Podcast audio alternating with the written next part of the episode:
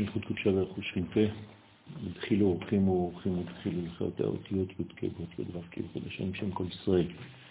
אנחנו ממשיכים את שיעורנו בעזרת השם בתיקון 65, דף אה, תשנ"ד בתיקוני זוהר. אנחנו עוסקים בעניין של אה, שתי בחינות של חווה, חווה ראשונה וחווה שנייה.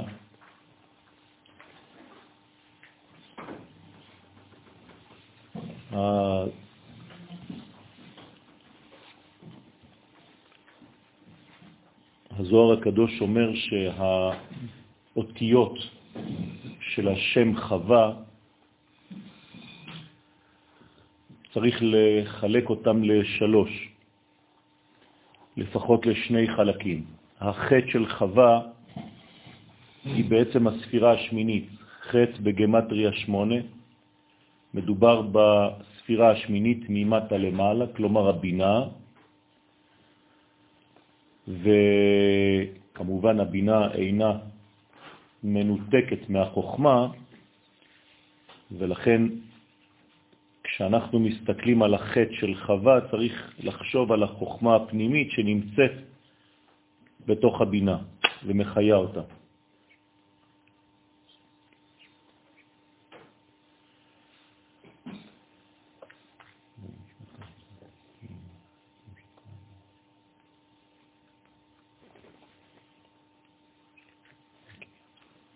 ולכן על אותה בינה נאמר עץ חיים היא למחזיקים בה. כלומר, הפסוק שאומר בבראשית, ויפח באפיו נשמת חיים, אותה נשמה שנמשכה לאדם הראשון, נמשכה מן הבינה, ששם בעצם נמצאים החיים מהחוכמה.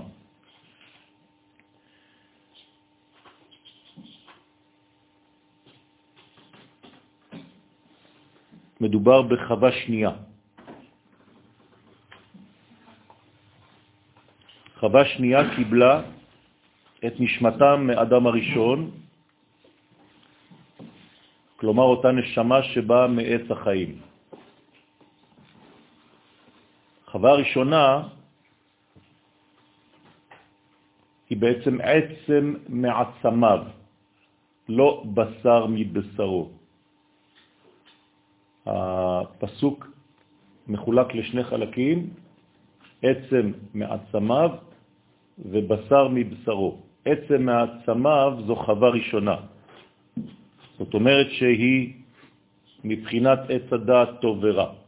חווה שנייה היא בשר מבשרו, זה כבר עץ החיים.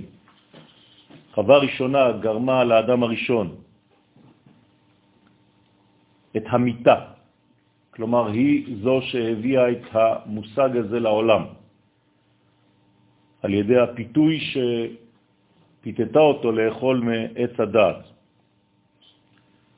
לכן הזוהר מתייחס לחווה הראשונה כאל שפחה, ביחס לחווה השנייה שהייתה בעצם האישה המרכזית. ברגע שאכלו מעץ הדת, הופשטו מכותנות אור. זאת אומרת שבעצם הם איבדו את כל השמירה, אפשר לומר את השמירה האולטימטיבית מהמוות. המוות כבר יכול היה לחדור. רק כשיש אור, אין מוות. כשאין אור, המוות חודר. כדי למגר את התופעה הזאת מן העולם, צריך להחזיר לעולם את האור המקורי. זה מה שאנחנו רוצים לעשות ומשתדלים לעשות בסייעתא דשמיא בלימוד התורה. לימוד התורה זה החזרת האור המקורי לעולם ששומר את האנושות ואת כל המציאות מאותה חבלה שנקראת מוות. אנחנו מתחילים ב... קטע עכשיו, החדש, אמר לרבי אלעזר, שאל רבי אלעזר את רבי שמעון אביו, עליהם השלום. עמי אמר בגינה, למה אמר אדם בשביל חווה כי מאיש לוקו חזות? הלא הקדוש ברוך הוא כראו, אדם. כמו שכתוב, ויברא אלוהים את האדם. אם כן, כי מאדם הווה ללמימה. למה כי מאיש? הרי אם אתה קורא לאדם אדם ואתה לא קורא לו עדיין איש, אז האישה צריכה לצאת מהאיש.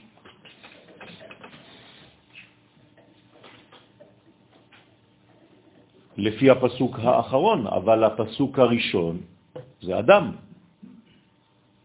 אז הפסוק היה צריך להיות כתוב בצורה כזאת, כי מאדם לוקו חזות. למה התורה אומרת מאיש?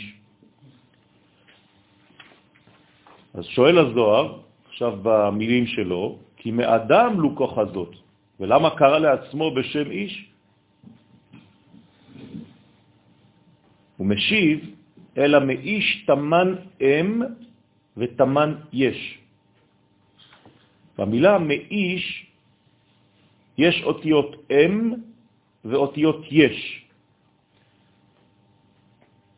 אנחנו יודעים שהאם זו האימא, והיש זה האבא.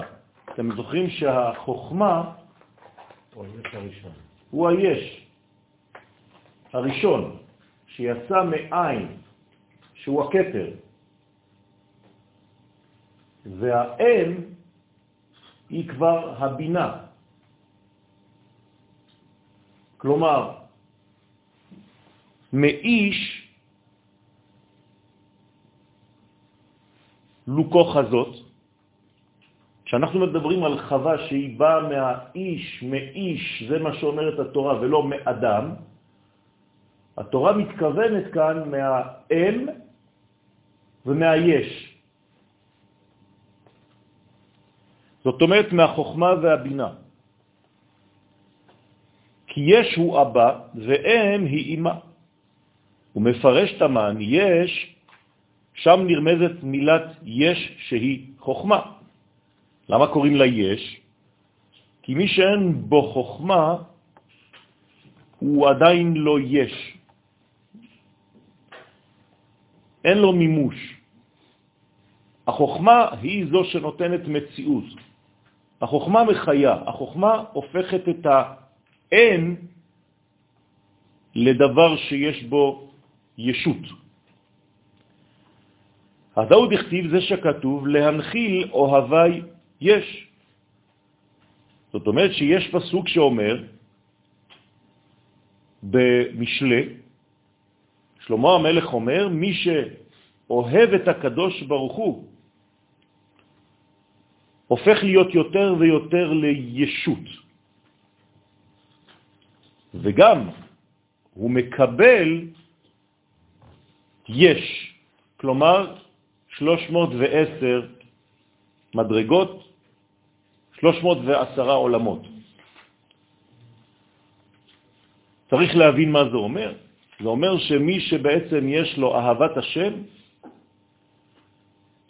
זוכה לבנות, זוכה להיות במדרגה של בריאה, שהוא בעצמו יכול לברוא כביכול עולמות.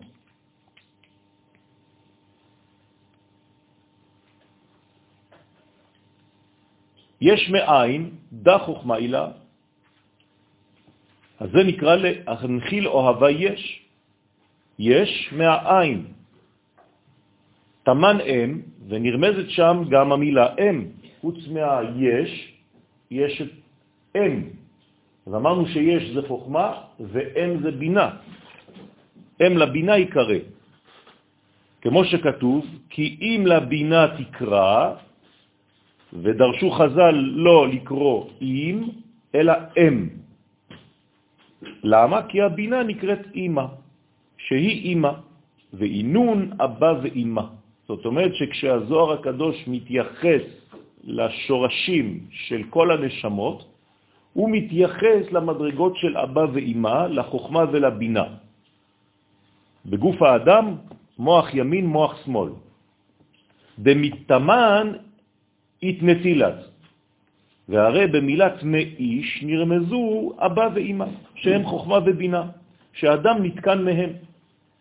כי כשנברא אדם זכה לבחינת חיה מחוכמה דאצילות, כן? עכשיו הזוהר מפרק את המדרגות לנפש, רוח, נשמה, חיה ויחידה, כמובן כתר, חוכמה, בינה. זאת אומרת שבפסוק בתורה, ויהי האדם לנפש חיה. הנפש כאן זה נפש שמקבלת מהחוכמה. זאת אומרת שיש לו בעצם את המדרגות הללו. יחידה צריך להגיע אליה. כשמגיעים ליחידה זה כבר משיח. כלומר זה גמר התיקון, זה הסיום של כל המכלול של הבריאה. אבל בלי להגיע לחיה אי אפשר להגיע ליחידה. לכן החיה בעולמות היא עולם האצילות. הנפש היא עשייה. זאת אומרת שאנחנו צריכים להגיע למדרגה של אצילות כדי להגיע ליחידה הזאת המשיחית. איפה לומדים תורת האצילות? בזוהר. תורת ארץ ישראל נקראת תורת האצילות. עכשיו אנחנו עסוקים, כן, ברוך השם שזיקה אותנו ללמוד את תורת האצילות. תורת האצילות מקנה לאדם חוכמה, מקנה לאדם חיים, ומכשירה אותו למשיחיות. במילים אחרות, זו בעצם המדרגה ההכרחית שצריכים לעבור דרכה כדי להגיע לשלב של נבואה. ובגינדה, ובשביל זה אמר אדם, כי מאיש לוקו חזות. כלומר, חווה, חווה שקיבלה מאדם את החלק של הנשמה שקיבל מאימה. אז במקום להגיד כי מאדם היא נלקחה, אז התורה באה ונתנה לנו רמז שהיא נלקחה מהאיש, שיש בו גם את היש, שזה החוכמה, וגם את האם, שזה האימא. במילים אחרות, כדי להוציא את חווה, היה צריך להיות זיווג בתוך אדם הראשון של חוכמה ובינה שלו, כדי להוציא משם את חווה. לכן היא לא נלקחה מאדם, היא נלקחה מאיש. אז כשאתם שומעים איש, יש כבר לשון אישות. ומהו לשון אישות? זיווג, חיבור. במילה אדם אתה עדיין לא שומע את זה. במילה איש יש כבר מדרגה של חיבור בין זכר ונקבה. מה אנחנו לומדים מכל הדבר הזה? שכדי להוליד כדי להביא לעולם מדרגה חדשה, חייב להיות זיווג בין אבא ואימא של אותה מדרגה. משם יצאה חווה. ואית לאחרה דאית קריית בת זוגה, וגם יש לאדם בחינה אחרת שנקראת בת זוגו. והיינו, בחינות רוח ונפש שקיבל מזון, הדאו דכתיב זה שכתוב זכר ונקבה ברעם, ויברך אותם ויקרא את שמם אדם. מה זה אדם? זה בעצם המדרגה האחרת, שזה שתי המדרגות הנמוכות יותר, רוח ונפש. פה היינו בחיה ובנשמה, אתם זוכרים? חיה זה חוכמה, נשמה זה אם, זה נקרא איש, כי מאיש לוקח הזאת. אתה רוצה עכשיו להתייחס למילה אדם? אדם זה כבר לא בחוכמה ובבינה, זה בתפארת, בזה ובמלכות, נוקבה דזה. זה נקרא אדם. לכן, כל פעם שאתם נפגשים עם המושג אדם בתורה, פירושו של דבר תיקון זון. כל פעם שיש איש מופיע בתורה, זו מדרגה עליונה מאוד, שיש בה חוכמה ובינה. אדוני איש מלחמה. אתה לא יכול להגיד אדוני אדם, חז ושלום, כי לא אדם הוא. בסדר? זאת אומרת שאנחנו כאן נפגשים עם שני מונחים, וצריך לדעת את ההבדלים ביניהם, איש, חוכמה ובינה, אדם, תפארת ומלכות. איש זה פוטנציאל ואדם זה יותר... לא, איש זה בעצם המדרגות של המוכין דגדלות, אז אתה רוצה לקרוא לזה פוטנציאל אפשר,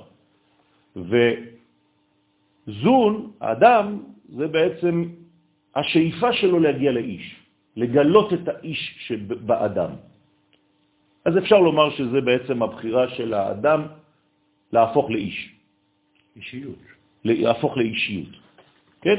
אז המושג איש הרבה יותר גדול מהאדם. נכון.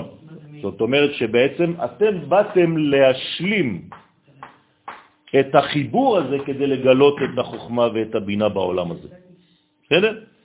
במילים אחרות, יש י' כ', ואנחנו צריכים להשלים את הו' כ' כדי לגלות את האיש. כן? את הכל. י' כ' ו' כ' זה איש אדם. בסדר?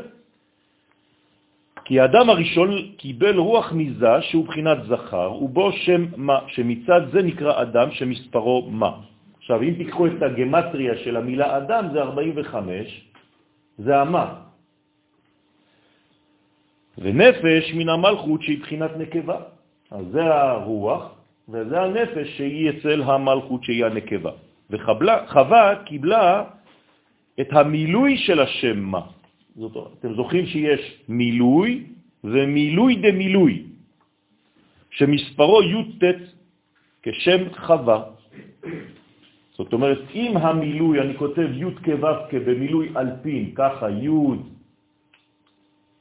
עם א' כ, ו' כ,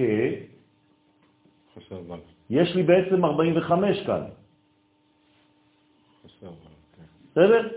עכשיו, אני לוקח רק את המילוי הפנימי, הרי אני מוריד את השם המקורי. כמה זה השם המקורי? 26.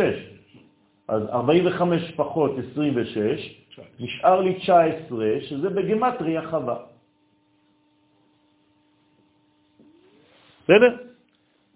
זאת אומרת, מה זה חווה? מאיפה יצאה חווה? מהמילוי של שם הוויה במילוי אלפין, כלומר מהאדם עצמו. אדם וחווה שבתוכו. כי הנקבה לעולם היא בחינת המילוי של עצם השם, ולכן נקראת חווה. עכשיו, כל זה אומר לי שאני לא יכול להגיע, אני דיברתי קודם לכן על גאולה, גם שם מה זה גאולה. 45 זה גאולה. אני לא יכול להגיע ל-45 לגאולה אם אין חיבור אדם וחווה. כלומר, אדם והחווה שבפנים. כלומר, אם אני מוריד את החווה מהאדם, חסר 19 מדרגות לגאולה. לכן כל מה שאנחנו עושים, יש מדרגות שאנחנו עושים בתיקון ממשי מוחשי רק להשלים את החווה שחסרה בפוטנציאל שנקרא אדם, לצורך העניין כאן במדרגה הזאת. שזה 26. שם השם, קחו את שם השם, שיהיה יותר ברור. שם השם 26 בגמטריה. זה לא מספיק. למה זה לא מספיק? כי שם הוויה הוא בעליונים. אני צריך מדרגה שתוריד כביכול את שם הוויה לעולם הזה. אתם זוכרים? לשם אלוהים. מי עושה את העבודה הזאת? האישה. החלק הנשי מגלה את החלק התחתון. ולכן י' כ' ו' חייב שנוסיף לו 19 מדרגות, וכאן יש סוד גדול שאני לא רוצה רק לבלבל אתכם, אני אזכיר אותו. יש בעצם עשר ספירות של אור ישר ותשע ספירות של אור חוזר, וזה 19. רק כשהעולם הזה משלים את החלק הנוקבי שנקרא חווה, אפשר לומר שהקדוש ברוך הוא י' כ' ו' כ' 26, הופך להיות בעצם גאולה. כלומר, מה זה גאולה? זה י' כו' פלוס אשתו. שזה אנחנו. בסדר? עכשיו, אמרנו מה זה חווה, פירקנו את המילה לשניים, אמרנו שזה ח' וו' הנה, הו' שאנחנו צריכים לתקן, על ידי מה? על ידי גילוי החטא. ומה זה החטא אמרנו? הבינה, שזה שמונה מדרגות מטה למעלה. ואמרנו שהבינה, החוכמה הזאת, הבינה היא מלאה בחוכמה, לכן יש בה חטא של חוכמה, למרות שהיא שמינית שנקראת בינה. כלומר, כשאתה מסתכל בחטא, מה אתה רואה? חוכמה ובינה, אבא ואימא. כשיש אבא ואימא, אתה יכול להשלים את הוו של השם. לכן כל מה שאנחנו עושים בחיים זה רק כדי להביא בעצם את החוכמה ואת הבינה. כן? איך נקרא לזה? שתי אותיות י' וה'. מסכימים, נכון? זה החטא הזאת. אז כל מה שאני עושה בחיים זה כדי להשלים את זה. למשל, הדבר הראשון שנצטווינו לעשות זה לאכול. נכון? מכל עץ הגן אכול תאכל, זאת המצווה הראשונה בתורה, שנצטווה באדם הראשון. אז אומרים לנו, אכילה, חכמים, זה אכל י' כ'. שתייה, שתה י' כ'. אז אכילה ושתייה זה לא לאכול חומר, זה לאכול מוחים. זה לאכול אבא ואימא. לאכול חוכמה ובינה. ומי שאוכל חוכמה ובינה כשהוא אוכל, כשהוא שותה, אז הוא בעצם כבר מתחיל את התיקון בצורה רצינית מאוד. מי החל את התיקון הזה במציאות, בהיסטוריה שלנו? ברוך אתה אדוני אלוהינו מלך העולם שהכל נהיה בדברו. שרה. בסדר? דרך אברהם. שרה היא הראשונה שמתחילה בצורה אפקטיבית לעשות את התיקון של חווה. בסדר? שנשברה, שנפלה. כן? לא, לא, לא קשור לדודאים. לא, דעים, אה. לא, לא, לא, חווה בכלל. כל החיים של שרה אימנו זה בעצם שהייתה, כן, קראו לה יסקה, שהייתה שוחה, סחה, ברוח הקודש, רואה את המדרגות האלה. ולכן היא משלימה בעצם את אברהם, שמתקן את אדם. הוא ממשיך ואומר, תחזי, בואו ראה, אדם הראשון בדיוקנה די כו' כעידברה. אדם הראשון נברא בצורה של שם הוויה. למה הוא נברא בצורה של שם הוויה? כי שום דבר בעולם הזה לא יכול להיות משהו אחר מאשר ההשתקפות של שם הוויה, כל הוויה. כי היו לו חיה ונשמה, כן? חיה ונשמה, מאבא ואימא, שהם י' וה', ורוח ונפש, מיזון, שהם ו"ק. זאת אומרת שאדם הראשון הוא בעצם י' כ' ו' בצורה של מציאות תחתונה. אני חוזר לפסוק שמזכירה אוסנת, אם אתם קרואים אדם ואין עובדי כוכבים אומות העולם קרואים אדם, זאת אומרת שעם ישראל הוא י' כ' ו' כ'. כי שם י' כ' ו' כ' נקרא עליך ולא עליהם. כשמסתכלים על עם ישראל, מה רואים? י' כ' ו' כ'. איפה? בעולם הזה. אני תמיד אומר לכם בצורה יותר פשוטה, אין מה לראות, נכון? אין מי לראות. קדוש ברוך הוא זה לא צורה, זה לא גוף, אין לו דמות. מה, אתה חושב שיום אחד תיפגש איתו ותראה משהו? אין מה לראות.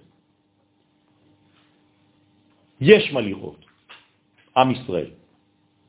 כשאתה מסתכל על עם ישראל, אתה אמור לראות את י' כו' אם אתה לא רואה את י' כו' יש לך בעיה בראייה. וראו כל עמי הארץ כי שם השם י' כו' נקרא עליך ויראו ממכה, גם משם. בסדר? כלומר, אתה רוצה לראות שם השם בעולם הזה, כלומר גילויו, כלומר גילוי רצונו, התבונן על עם ישראל ועל מעשיו בהיסטוריה. כל ההיסטוריה של עם ישראל היא בעצם פעולותיו של הקדוש ברוך הוא י' כו' בדמות אנושית. הרי הקדוש ברוך הוא לא פועל בלי להתלבש במנגנונים שהוא בעצמו ברא. בשביל מה הוא ברא את העולם? כדי שהעולם הזה יהווה לבוש לפעולותיו, לגילוי רצונו. ומי הוא המתווך המרכזי לגילוי רצונו בעולם הזה? ישראל. כי בך בחר י' כ'. בשביל מה הוא בחר אותנו? לברוא אותנו בצורה שנוכל לעשות את העבודה הזאת, כדי לתרגם את שמו למציאות. אני חוזר על כל מה שאני אומר מיליון פעם, לא חשוב, כנראה שיש לי מה לומר, שאם אנחנו לא לוקחים על עצמנו את האחריות הזאת, ולא מבינים שאנחנו לא באנו אלא כדי לעשות את זה בעולם, אנחנו סתם מבזבזים זמן, וכמובן שמה שלא נעשה אתמול ונדחה למחר, מגיע עם הרבה יותר כאב. כשחכמים אומרים, אם לא עכשיו מתי, אל תאמר לך שאפנה, אשנה, שמה לא תיפנה, זה לא רק שאתה דוחה את מה שאתה יכול לעשות היום למחר, אלא כשפספסת יום אחד, אתה צריך להשלים את הכאב המיותר שהבאת על עצמך כי לא עשית את מה שאתה יכולת לעשות אתמול ודחית את זה למחר, ואם לא מחר אז מחרתיים. נכון. אז אתה בעצם עשית פער, הכנסת רווח, והרווח הזה הוא ריק, והריק הזה מלא בקליפות. לכן זריזים מקדימים להיות צוות למצוות. כי אם לא אתה משאיר פערים, אתה מכניס פרעונים, אתה מכניס אפר, ואז יש קושי שמתווסף ומצטבר. לכן יש לנו כאן מנגנון מאוד מיוחד של י' כו' בדיוקנה דעשר ספירן ונברא בצורה של עשר ספירות של זעיר אנפין. הכל בנוי על אותו מכלול, על אותה בחינה של עשר מדרגות. כן, זה מספר שלם, בגלל שהוא גם אין וגם הכי יש. הרי אם אני לוקח את האות המקבילה לעשר, היא האות י', האות י' בעצם זה אפילו לא צורה, זו נקודה. נקודה בגיאומטריה זה עדיין לא שום דבר, זה אינסופי. אפשר לעשות מנקודה כל צורה. זאת אומרת שהיא עדיין לא צורה, כי היא בשורש כל הצורות. אבל כשאני נותן לה את המספר שלה, כמה זה י'? עשר. אנחנו יודעים שאין מספר יותר גדול מ-10. אחרי זה אתה חוזר לאחד. אין יותר גדול מ-10, ואין יותר קטן מאותה נקודה. כלומר, אם אני מסתכל ומתבונן על האות י', היא בעצם השורש שלפני כל צורה, והריבוי שאין יותר ריבוי ממנו. אתם מבינים? יש לכם מספר יותר גדול מ-10? אין דבר כזה. שום דבר. זה עשר. זה הכל הבסיס עשר. עשר, שזה מאות, שזה אלפים, שזה ריבבות, הכל זה עשר, עשר, עשר, עשר. כל השאר זה ריבוי. כמו שאין יותר גדול מאלף, בתורה לא תמצאו מספר יותר גדול מאלף, אין דבר כזה. אז תגידו לי, כן, אלף שלוש מאות. לא, זה אלף. אלף זה המספר, אחרי שלוש מאות זה אתה חוזר עוד פעם לחלוקה של האלף. אז איך אומרת התורה? אלף, אלפי, אלפים, והרבה הרבה הרבה, ריבי ריבבות. אין יותר מזה. אומרים לנו חכמים, אדם הראשון אמור היה לחיות אלף שנה. אלף זה הכל. זה לא אלף, זה א', זה אלופו של עולם. אז זה כמו האלף. זאת אומרת שזו הנקודה הקטנה ביותר והריבוי הגדול ביותר. ראיתם? יש לכם עכשיו מפגש עם אות סודית ביותר. אה, כן, יש ואין, נכון.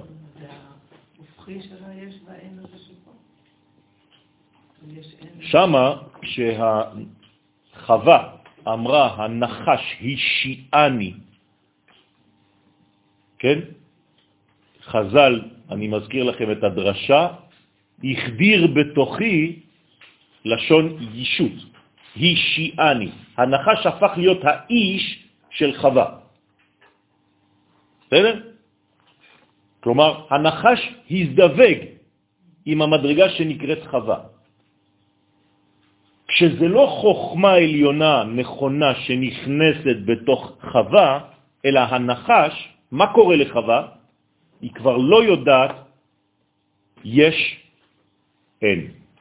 היא שיעני אותיות יש, אין. כלומר, מה החדיר הנחש בחווה? ספק, המלאק. יש, אין, אני לא יודעת כבר. כל דבר שאתה אומר, לא יודע. זה מנחשת. זה נקרא נחש, זה הניחוש. יש, אין. בסדר? חוסר התקדמות, שיתוק.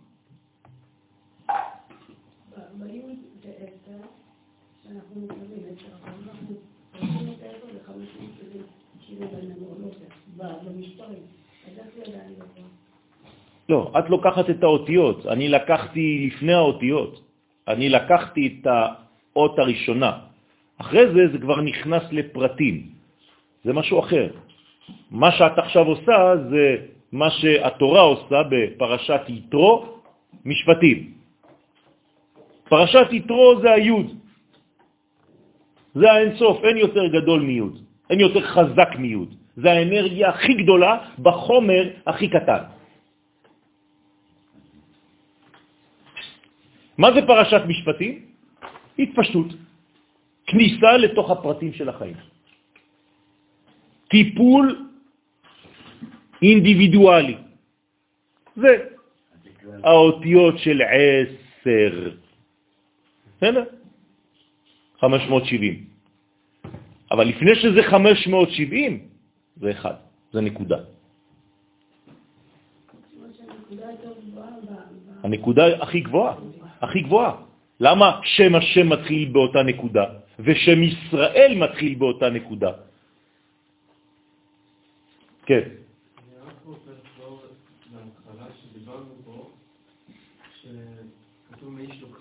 כן. היא מסמלת שלאישה, לחלק הנוקבי, אין מציאות בפני עצמה. דלת לה מגרמה כלום.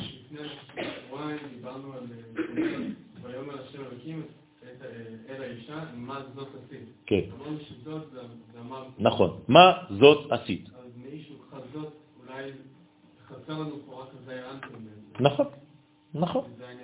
נכון. כלומר, כשהאישה יוצאת מהאיש ושוכחת שהיא יצאה ממנו וחיה חיים נפרדים, כאילו היא כבר לא צריכה אותו, כן, מה שקורה קצת בחברה המודרנית, זה קטסטרופה.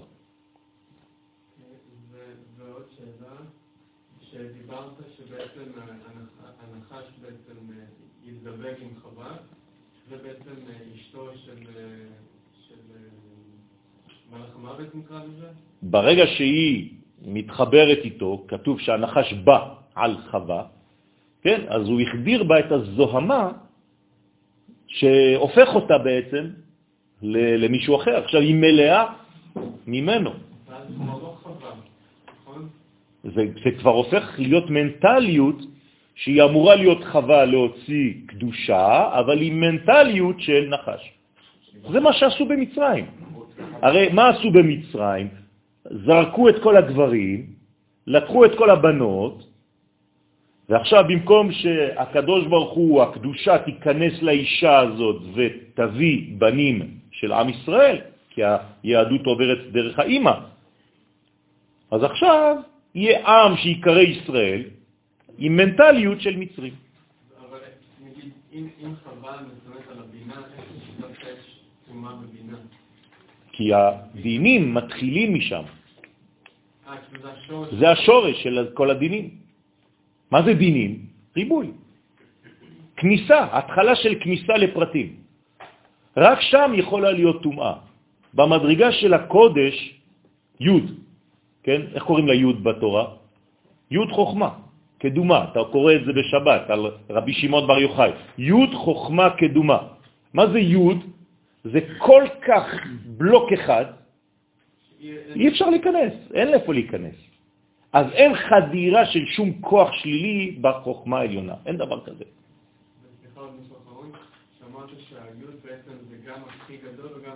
נכון.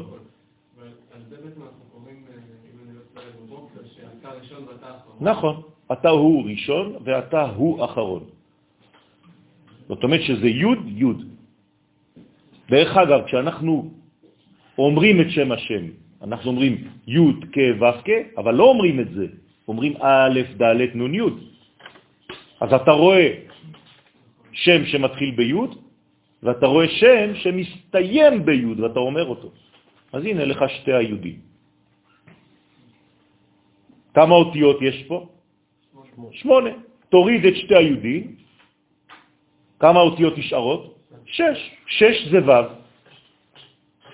יש לך י' לפני וי' אחרי. הנה האלף. בסדר? זה האלף, זה האחדות. וכל זה שם הוויה י' כ' ו' כ'.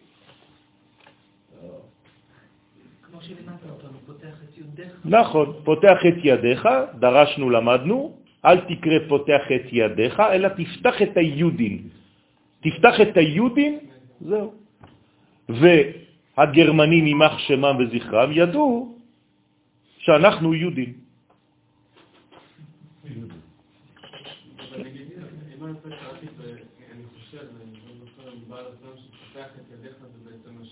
והאדמי. נכון? אתה פותח את שני היהודים, הסברתי עכשיו, י' כ' ו' כ' של שם הוויה, וא', ד', נ', י', הי' האחרונה והי' הראשונה, זה פתחת, ואז יש לך באמצע את שש האותיות האלה. בסדר? אדון בהווה. דהינון שם סוד עשר אותיות י' כ' ו' כ', שמצד זה נקרא בשם אדם שמספרו מה. כל זה בשביל להגיד לנו מה, כל הסיפור הזה. זה לא משחק של אותיות ומספרים. אנחנו בעצם ההשתקפות של שם ההוויה בעולם הזה. זה, זה העניין.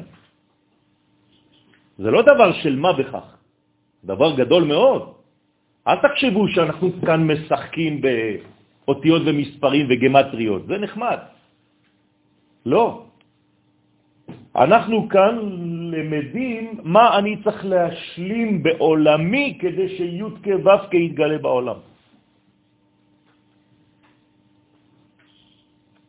כדי שתהיה גאולה, אני צריך שי' כו' ימצא את חווה, את ה-19, את מי שמגלה את החיים שלו, את גופו, ישראל, אשתו כגופו.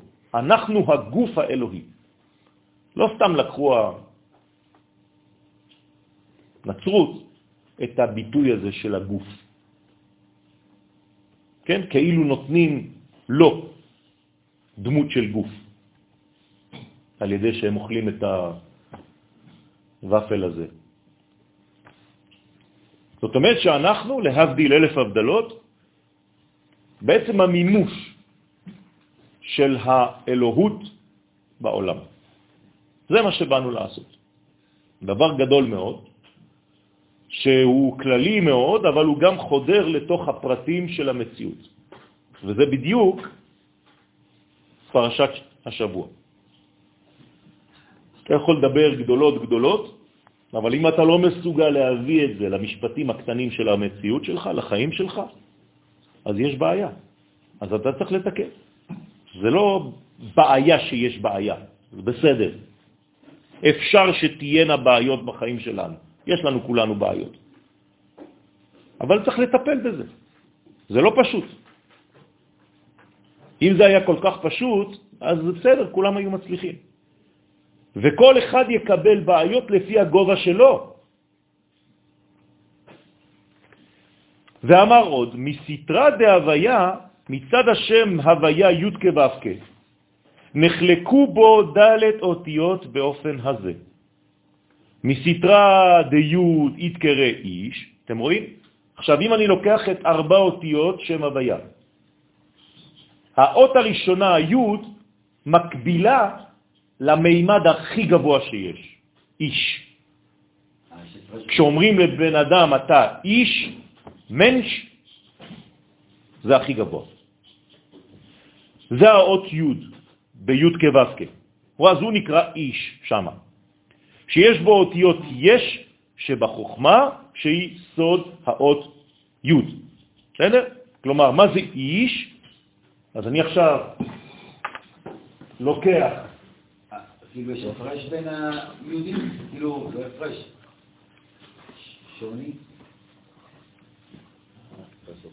לא מבין מה אתה רוצה להגיד? תסביר את עצמך. אתה מפתח את השני יהודים? לא, אני מפתח עכשיו את י' כו' כ'. י' כו' כ', זהו. הזוהר עכשיו אומר שהיוד הראשונה זה האיש. זהו, זה מה שהוא אומר. וממה מורכבת המילה איש? מאש או מיש, כן? של האות י'. יש בו יש שבחוכמה שהיא סוד האות י', שמשם קיבל בחינת חיה, מזה הוא קיבל בעצם את החיות, את היש, הרי יש זה חוכמה, ובעצם זה במדרגה של נשמה זה חיה, אתם איתנו? כן. אוקיי. וכל שכן שהיו לו כל בחינות נרן, אם יש לו חוכמה וחיה, אם הוא הגיע לשם, מה יש לו? את כל השאר, את כל התחתונים. מי שיש לו יותר, יש לו גם את מה שהיה לפני. אז אם יש לו חוכמה ויש לו חיה, יש לו גם נשמה, רוח ונפש. אוקיי? אז המדרגה הזאת, שהיא היוד הראשונה של שם הוויה, כשהיא מתורגמת לבן אדם, היא המדרגה העליונה ביותר. דרך אגב, איש זה לאו דווקא בן אדם. אמרתי לכם קודם, אדוני איש מלחמה. יפה, יפה. זו דרגה מסוימת. מה היא מראה הדרגה הזאת? שיש כאן חוכמה מאוד גדולה. כלומר, אתה לא יכול להגיד זה איש אם אין לו חוכמה, אם אין לו יש, אם אין לו שי עולמות, כן? שיש לו חוכמה, חיה, נשמה, רוח ונפש, כלומר כל המוחים, כל המדרגות, והוא קשור לאלף המקורית, לכן שהם למטה מן המדרגה של חיו, מסתרא דהה הילאה, עכשיו אנחנו עוברים לאות השנייה, לוקח הזוהר עכשיו את האות השנייה ה' של שם הוויה, ומצד ה' הראשונה שבבינה, אז קודם כל קוראים לה בינה, כן? איתתה, מה זה איתתה? אשתו. איתקריית אישה אם כל חי. אשתו נקראת אישה. בגלל שזה איש, אז עכשיו זה האישה. למה אין י' במילה אישה? כי, היא שייכת לאיש, היא המשכיות של הדבר הזה. כי מאיש לוקו חזות. אז האישה הזאת, כשאתה לוקח את המילה אישה, היא בעצם כל החיים, היא נקראת אם, כל חי. בסדר? כן, כן, זה כוח של האלף. שמשם קיבלה חווה בחינת נשמה. פה האישה קיבלה את הנשמה שלה, מהמדרגה הזאת. אנחנו עוברים לאות השלישית.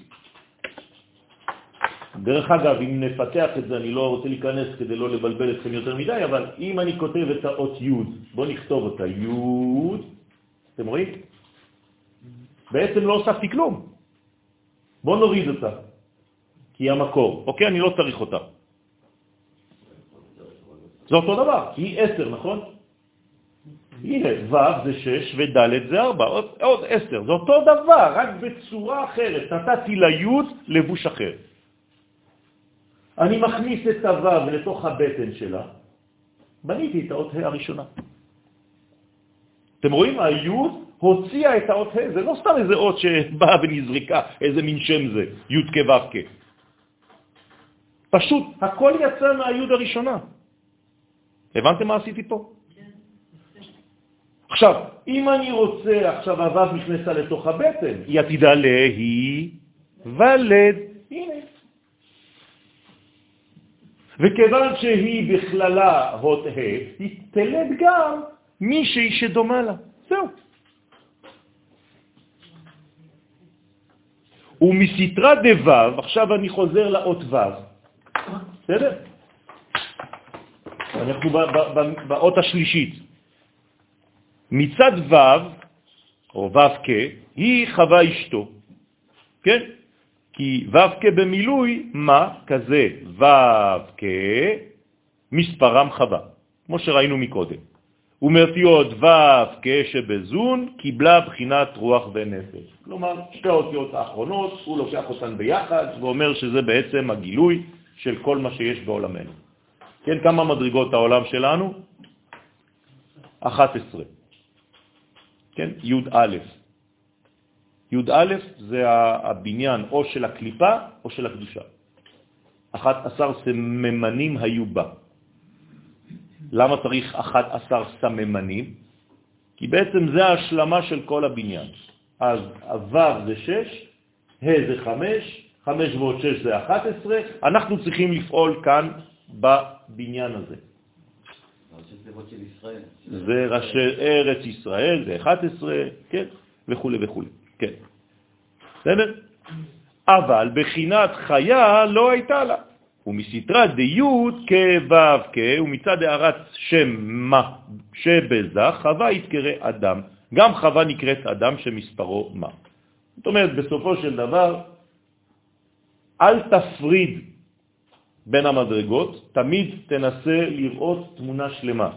ואז תבין שגם בחלק שנקרא חווה, כן, או אישה, או אדם, מי זה אדם בתורה? זכר ונקבה. הרי לא כתוב על אדם שהוא רק הגבר, נכון? זכר ונקבה ברעם, ויקרא שמם אדם, שניהם ביחד. ואמר, ובכל מה דהבה בדיוקנה לקה, בכל מה שהיה בצורת אדם, לקה. זאת אומרת שהחטא, הפגם, נכנס דווקא במדרגה שנקראת אדם ולא במדרגה שנקראת איש. נכון. כלומר, הבעיה שלנו, בעולם שלנו, זה רק באותיות ו' וה'. זהו. אין לנו מה לעשות בשתי האותיות הראשונות, אלא זה רק האור, שאו שהוא נכנס לתוכנו, או שחז וחלילה על ידי המעשים שלנו אנחנו דוחים את האור. או שהאור הזה הופך להיות ללבושים של כותנות אור, או שחז ושלום ויהיו ערומים. מה זה אדם ערום? שהוא חסר מוכין. יש לו גוף בלי אורות, יש לו מוכין דקטנות. בסדר? אז הוא ערום.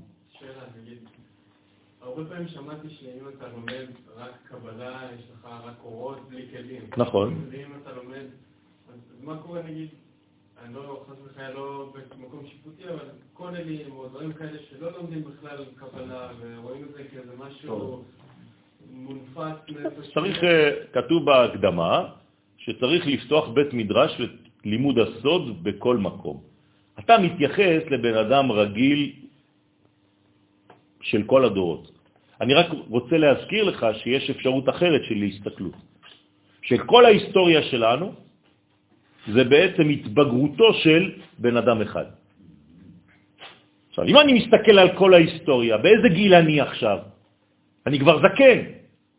כלומר, זה השלב בהיסטוריה שאני חייב להכניס את תורת הסוד, כי אני כבר בסוף התיקון. אל תסתכל על בן אדם כאילו הוא, אותו דבר לפני חמש אלף שנה והיום. כל האנושות התבגרה. היא כבר עברה את הפשט, את הרמז, את הדרש, ועכשיו היא נכנסה לסוד. אבל אם אין לך ראייה כוללת כזאת, אז אתה תראה את הדברים כאילו אתה מנותק מכל ההיסטוריה, וזה לא נכון. ההיסטוריה בשלה. בסדר, שיגיד. בוודאי, בוודאי. איך בן אדם יכול לאסור חלק מהתורה? זה כאילו שאתה אומר לו, הפשט זה אסור.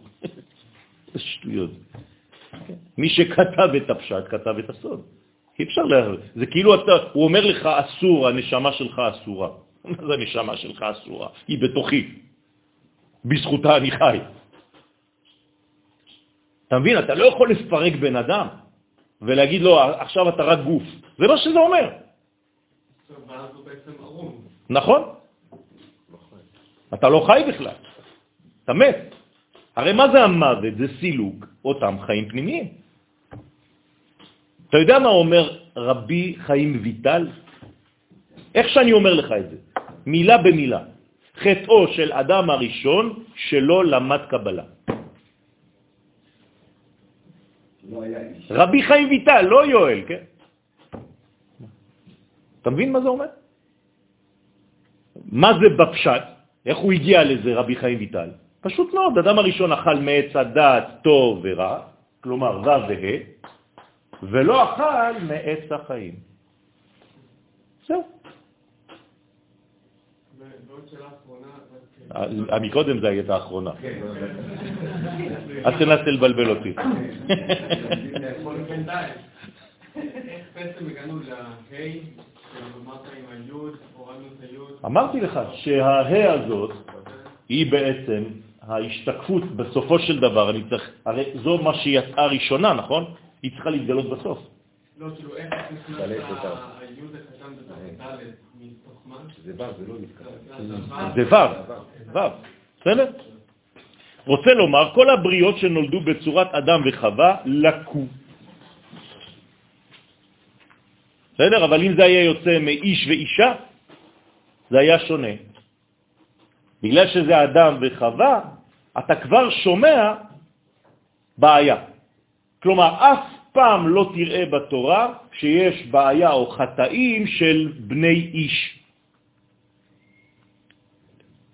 זה יהיה תמיד בני אדם, בניו של אדם. כלומר, כשאתה שומע בני האדם שהם חטאו, זה כבר חטא. אתה יודע שזה בני אדם, אשר עשו בני האדם.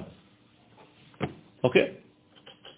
כן, למשל, אז יש הרבה באיש או אישה, כן. אשר... נכון. אבל כן מדובר על חטאים של... זאת אומרת, מה זה אומר?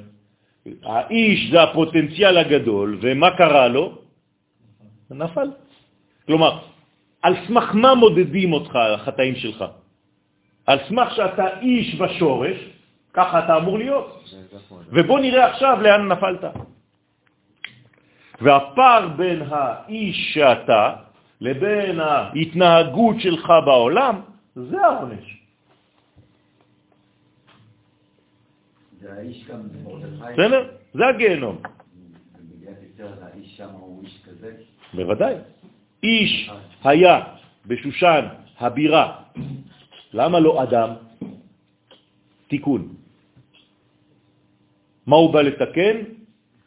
לוקח את, את האלמנט שלא נפגם חוש הריח, שלא כתוב באדם וחווה שהוא נפגם, אומרים חכמים שהחוש הזה לבדו לא נפגם, והוא לוקח את זה ומתחיל את הגאולה מחדש. לכן קוראים לו מורדכי, וחכמים דורשים מור דרור, בוסם. מורדכי שווה בוסם. בסדר? בוסם, פירושו של דבר, תיקון עולם. כי מור זה בוסם. מור ודרור. כלומר, אתה נותן דרור, אתה נותן חופש, דרור בעברית זה חופש, למור, כדי שיצא מהמרירות שלו, מר. אז מור דחי זה מרא דחיה. כלומר, בוסם, אתה מבשם את העולם. העולם מסריח. למה? כי המוות הגיע. אין יותר סירחון מהמוות. אתה רוצה שהעולם יחזור למדרגה המתוקנת שלו, זה תלוי בריח טוב. מור דרור. אז תתחתן גם עם הדס, הדסה. זעתר או איזו, מה שאתה רוצה. כן, הדסים. אז יש לכם זוג שיצא מבית מרקחת לבשמים, מרדכי ואסתר. פשוט מאוד שני פסמים. לא ולה.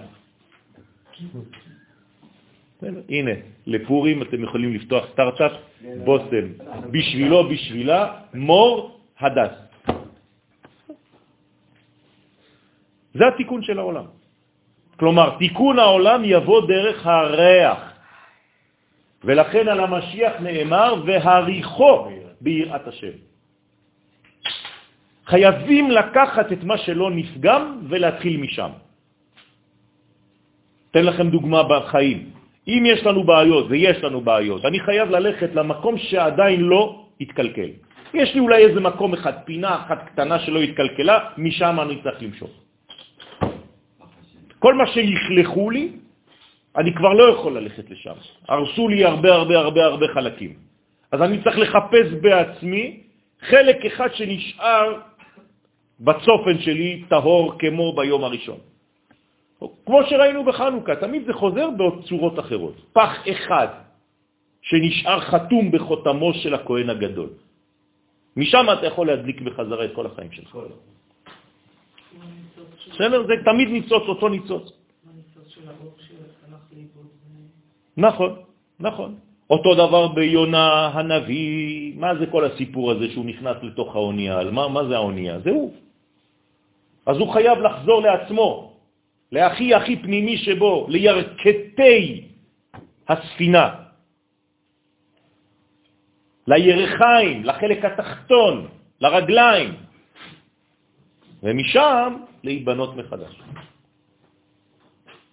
כל הסיפורים שלכם, לא חשוב איזה סיפור מספרים לכם בתורה, זה תמיד על אותו עיקרון. ריח לא? כי זה הרוח, הרוח היותר פנימי, הוא נוגע לנשמה. אומרים לנו חכמים שזה החוש שהכי קרוב לנשמה. על כל נשימה ונשימה שאתה נותן, נשימה זה אותיות נשמה. זאת אומרת שהחוש הזה הוא מאוד מאוד מאוד פנימי, ויכול לגעת בעצם בכל המדרגות ביחד. אם אני עכשיו מפזר כאן בוסם, כן, אז הפצת הבוסם, כן, כולנו שותפים. אפילו ברוסית שמונה זה בוסם. הנה, אפילו ברוסית, שמונה זה בוסם, נכון? אה, בושם. אה, בושם. אה, אז כן או לא? אני לא מבין, את מרוסיה. זהו, שכחת הכל? אני רק שומעת את צוריאל, ממש. אז איך אומרים בוסם ברוסית? בוסם שמונה זה נקרא? לא, לא, דוכי, דוכי. לא, מספר שמונה, אה, נשמע כמו בוסם. הבנתי. בוסם. בוסם. טוב. ברוך אדוני לעולם אמן ואמן. אנחנו בתיקון 66.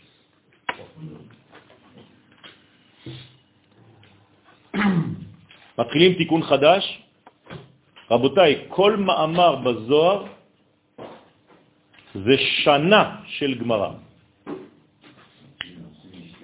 בסדר? ככה אומרים חז"ל. זה האקוויבלנט. פתח רבי שמעון ואמר בראשית ברא שיט.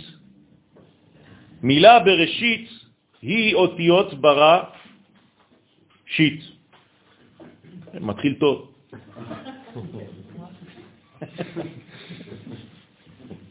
הוא מפרש, דא אדם בקליל שיט, שהאדם, כן, הראשון היה כלול משש בחינות. זה נקרא ברא שש. בעברית ברא שש, בראשית פירושו ברא שש. כלומר, הקדוש ברוך הוא, מה זה? הוא ברא, הבורא, כן? אני לא מדבר על, עליו, עליו אי אפשר לדבר, זה אין סוף. אני מדבר על מקצוע אחד שיש לו, בורא. יש לו הרבה מקצועות, אבל אנחנו התייחסנו רק למקצוע אחד. אנחנו לא מכירים אותו. אנחנו מתייחסים אליו כבורא העולם. אבל אל תחשוב שזה הכל. הבנתם את זה, נכון? זה חשוב מאוד. אז כבורא, מה הוא עשה? מה הוא ברא? שש מדרגות. כלומר, בוא ניקח דוגמה מהקדוש ברוך הוא. כל פעם שאתה רוצה להמציא משהו, זה חייב להיות דוגמת שש. מה זה אומר? תכף נראה. אם אני מתרגם את זה לאות שבתורה שמקבילה לשש זה האות ו', כל מה שתוציא בחיים שלך, תחשוב תמיד איך אחר כך אתה תוכל לחבר את זה עם דברים אחרים. ו' ו, ו, ו, ו, ו. אל תעשה דברים נקודתיים שאין להם המשכיות. בסדר? זה מה שעושה הקדוש ברוך הוא. יתרו משפטים, מה יש באמצע? ו'. ואלה המשפטים. אם הקדוש ברוך הוא נותן לנו מתן תורה, פרשת יתרו, וואו, והפרשה של השבוע הייתה מתחילה ב"אלה המשפטים", מה זה היה אומר? שיש ניתוק טוטלי בין השמיים לבין הארץ. כל פעם שהקדוש ברוך הוא רוצה להסביר לך שיש חיבור, אז הוא שם את האות ו'. אם אין אות ו', זה אומר שאתה צריך להתחיל משהו מחדש. למשל, ספר דברים. לא מתחיל בו'. אלה הדברים. אומרים לנו חכמים, פסל את הראשונים. למה? כי עכשיו אתה נכנס לארץ ישראל. ואם אתה נכנס לארץ ישראל עם מנטליות של מדבר, של גלות, אתה לא תבין. בסדר? אז ברא שש, הקדוש ברוך הוא ברא שש מדרגות. שלא תגידו בטעות שהקדוש ברוך הוא ברא את העולם בשישה ימים. נכון? זה לא כתוב. אני לא יודע מאיפה אנשים המציאו את זה. לא כתוב כי בששת ימים ברא את העולם, לא. כי ששת ימים עשה. הוא עשה שש מדרגות, אני לא יודע מה זה בינתיים. אני מתייחס לפסוק, אני ראש קטן. כי ששת ימים עשה השם, לא כי בששת ימים, לא לקח לו שישה ימים. לא כתוב בשום מקום, אל תמציאו. אבל כן, מה כתוב? הוא עשה משהו בשש מדרגות, לא יודע מה זה. הוא בנה שש מדרגות. בינתיים זה מה שהוא אומר לי. אתם איתי? אוקיי. ואינון טרן שפחות מסתרה דאילנה דטוב ורע, והם שתי שפחות מצד עת הדעת טוב ורע, בחינת עצם ובשר.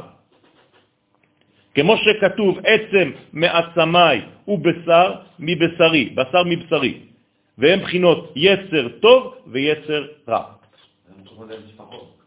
כי זה עזרה. מה עושה השפחה? היא באה לעזר, לגבירה. בינתיים אני... יפה, זה עזרים למדרגות אחרות. כן, גם למשנה. הקדוש ברוך הוא, הקבלה קוראת שפחה דאורייתא. אתם מבינים? רבי שמעון בר יוחאי קורא למשנה בשם שפחה. אז מי הגבירה? הקבלה. כלומר, רבי שמעון בר יוחאי קורא לפשט שפחה ולתורת הסוד גבירה. הנה, יש לי שתי נשים בתורה. אם אני הייתי אומר את זה, הייתם זורקים עליי עגבניות, נכון? בסדר, מה? מה זה גבר? יש איש אדם, מה זה גבר? זה רק מי שבעצם שולט על יצריו, מלשון גיבור. מתגבר פה. כובש את היצרים. הנה, זה זה. זה, זה. למה כתוב... אה, יש, יש, ד- דרך אגב, אתה נפלת על אחד, מסכן, על הגבר, אבל יש עוד. יש אנוש, כן, יש עוד מדרגות. בסדר? אה, יצר טוב ויצר הרע. כן. למה רע הוא עם ההי הזה, וטוב הוא לא אומרים יצר הטוב. כאילו כל הזמן אומרים יצר טוב, יצר הרע. אני לא יודע אם אה, תמיד אומרים את זה, אבל אפשר לומר גם יצר הטוב. אני רואים את זה, יצר הטוב, יצר הרע. יצר, לא, זה לא... מה זה אומר בעצם? שזה יצירה. מכאן אתה מבין שאיפה זה נמצא? בכל זה? פה, ברוח. שזה מקביל לעולם היצירה. רק פה יש יצר. אבל כיוון שאתה בזעיר אנפין, כלומר בו"ב, אמרנו שכל התיקון שלנו מתחיל פה, נכון? אז תדמיין לעצמך שהו"ב הזאת בעצם היא שתי ו"בים. יש לך פה צד אחד וצד שני. אתה מחליט איזה מהם אתה לוקח. כלומר, אתה יוצר טוב או רע. זה לא איזה מנגנון, אה, אתה עושה את זה. בסדר? בעצם זה העצם יותר פנימית מהבשר. נכון, רואים שפה העצם זה הרע. נכון. כלומר, בגלל שהקליפה קודמת לפרי בהופעה. אז חווה ראשונה שהייתה עצם, הייתה כמו קליפה. נכון. מה זה אומר? שיש בעולם הזה ערך הפוך. כן, כן, כן, כן, למשל. יפה. ועוד שתי בחינות, איש ואישה. כן, גם במצרים ראינו שכן, את העצמות נתנו לכלבים ביציאת מצרים. זה הדבר הכי פנימי, אבל שם זה הכי קליפתי. ועוד שתי בחינות, איש ואישה. אז יש לנו עצם ובשר, ויש לנו עוד שתי מדרגות, איש ואישה, שנאמר בה כי מאיש לו כוחזות, והיינו בחינות חיה ונשמה שקיבל אדם מאבא ומאמא, כמו שראינו מקודם, הנרמזות במילת מאיש, שהוא אותיות יש ואם, כבר ראינו, תיקון הקודם. וחיה, שהיא מן החוכמה, נקראת איש. אז אני חוזר, חיה, מדרגה עליונה של איזה עולם זה? אצילות. העולם הכי גבוה מבחינתנו. פה זה כבר, אה, כן, מדרגה של יחידה. זה כבר קצר, אדם קדמון. בסדר? אנחנו לא מתייחסים לזה בינתיים. אז זה אצילות. זה נקרא איש. והנשמה, שהיא מן הבינה, כן, בריאה, זה, זה הנשמה, בריאה, נשמה ואישה. אתם איתי? אוקיי. הארבע, הנה יש לך ארבע מדרגות, כלומר שתי שפחות, עצם בשר ושתי מדרגות של איש אישה, אוקיי? הרי אם שתי השפחות הם ארבע בחינות. ועוד, כלול אדם זכר ונקבה. אמרנו קודם שכשאתה מגדיר אדם זה תמיד זכר ונקבה, אי אפשר להגדיר אדם לבד. הדאו דכתיב, זהו שכתוב, זכר ונקבה ברעם. כלומר, הוא ברא אותם, מה זה זכר ונקבה? עם יכולת השפעה ועם יכולת קבלה. בסדר? אל תתבלבלו, זה לא סתם איזה גוף של איש וגוף של אישה. איש ואישה, זכר ונקבה, זכר זה לשון השפעה, נקבה זה יכולת לקבל. אם אין לך את שתי המדרגות האלה בחייך, אתה בבעיה. אני לא אמרתי רק אחת מהמדרגות, שתיהן. אתה לא יכול להגיע למדרגה של אדם, ואם אתה לא אדם, לא תגיע אפילו לאיש, כן? במילים אחרות, כל אחד מאיתנו צריך במבנה הפנימי שלו להיות גם נותן וגם מקבל. ואתה צריך איזון ביניהם. למה הקדוש ברוך הוא בחר בעם ישראל דווקא כדי להוליך את המשפט שלו לעולם? הרי המשפט האלוהי, המנגנונים האלוהיים, למה הוא בחר בעם ישראל כדי להוביל את זה לפה? מה, אחרים לא יכולים? לא מוכנים מה? הם לא יודעים לחבר את הזכר והנקבה. איך זה נקרא בלשון המשפט? צדקה ומשפט. הקדוש ברוך הוא, כשהוא מדבר על אברהם, למה הוא בוחר בו? כתוב, הוא, זה המשפחה שלנו, אברהם זה השורש. כי ידעתיו, שמה? מה לעשות? לעשות צדקה ומשפט. הנה, קדוש ברוך הוא, במשפט הזה, בפסוק הזה, בבראשית, כן? למה הקדוש ברוך הוא בוחר בעם ישראל? כי הוא יודע שאברהם, שזה האבא שלנו, הולך להוציא עם שידע וימשיך את הצדקה, חסד ומשפט דין בעולם הזה. כלומר, בית דין טוב זה בית דין שיודע להיות חסד וגבורה ביחד. במשפט רומי, אצל הרומאים, מה המשפט? אומר, החוק זה החוק, לא אכפת לי מי אתה. דבר כזה, זה נקרא מלכות הרשעה. כל פעם שישראל מדברים על רומא, הם אומרים מלכות הרשעה. למה? כי החוק זה החוק. אין דבר כזה ביהדות. למרות שהחוק הוא אמיתי, אתה כל הזמן צריך לחבר ולחפש בפנים את מידת החסד. את החסד בדין? כן. לעשות צדקה ומשפט. אם אתה לא עושה צדקה ומשפט, אתה עושה רק משפט, יש לך בעיה. זה סדום. זה מידת סדום. זה נקרא מיתוק הדין? כן, כן. זה נקרא מיתוק הדין, זה נקרא אלוהים. זה נקרא אלוהים. מה זה אלוהים? דיינים. דיינים בתורה, בלשון התורה, נקראים אלוהים. והגישו לפני האלוהים. מה זה והגישו לפני האלוהים? הולך לבית משפט. של דיינים, של צדק. למה אומרים אה, אלוהים בחר ולא אה, אלוהים ברא היררכיה? לפי היררכיה, אה, פשוט הוא לא- כאילו, הוא לא בחר כאילו עם יהודי, הוא ככה יצא, שבהיררכיה עם יהודי קודם. מה זאת אומרת עם היהודי בחר? לא הבנתי, לא, לא הבנתי את השאלה. כי הבחירה היא לא פה. הבחירה היא לא פה, היא הבחירה לברוא בצורה כזאת. הוא אה, הוא בחר לברוא. את הבריאה הזאת שנקראת ישראל בצורה שהיא תהיה, כשהיא תתגלה, מסוגלת לעשות 1, 2, 3. זה הבחירה, זה לא פה, בעולם הזה לא היו בחירות. נכון, הוא החליט לברוא בצורה כזאת. זה נקרא הבחירה. בחירה לא הייתה בעולם הזה. לכן, ויקרא את שמם אדם,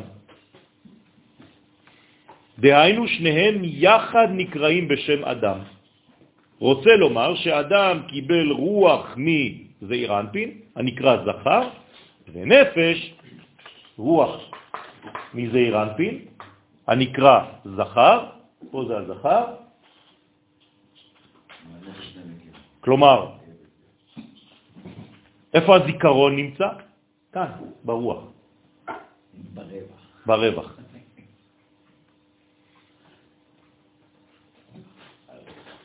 בסדר? זה הרווח.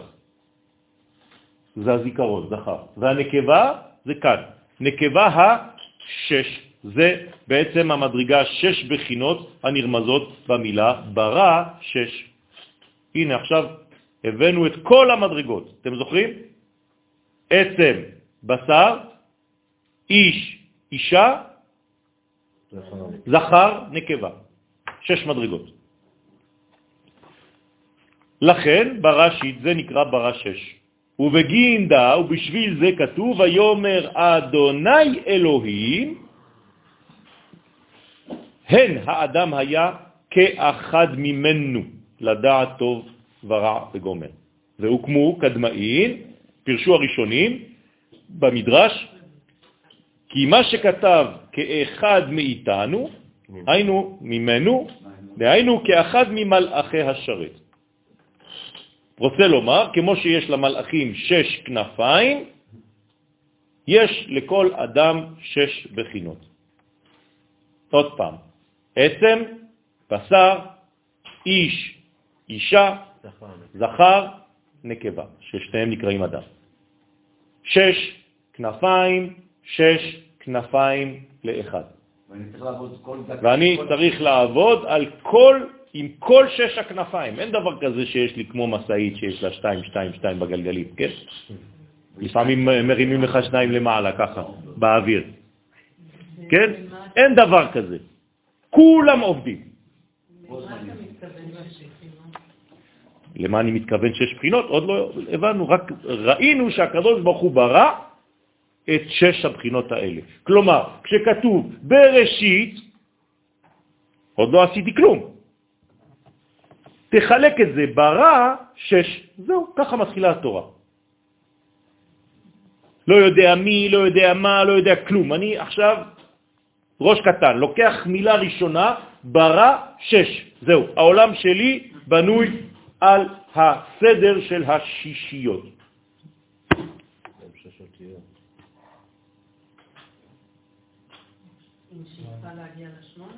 מה?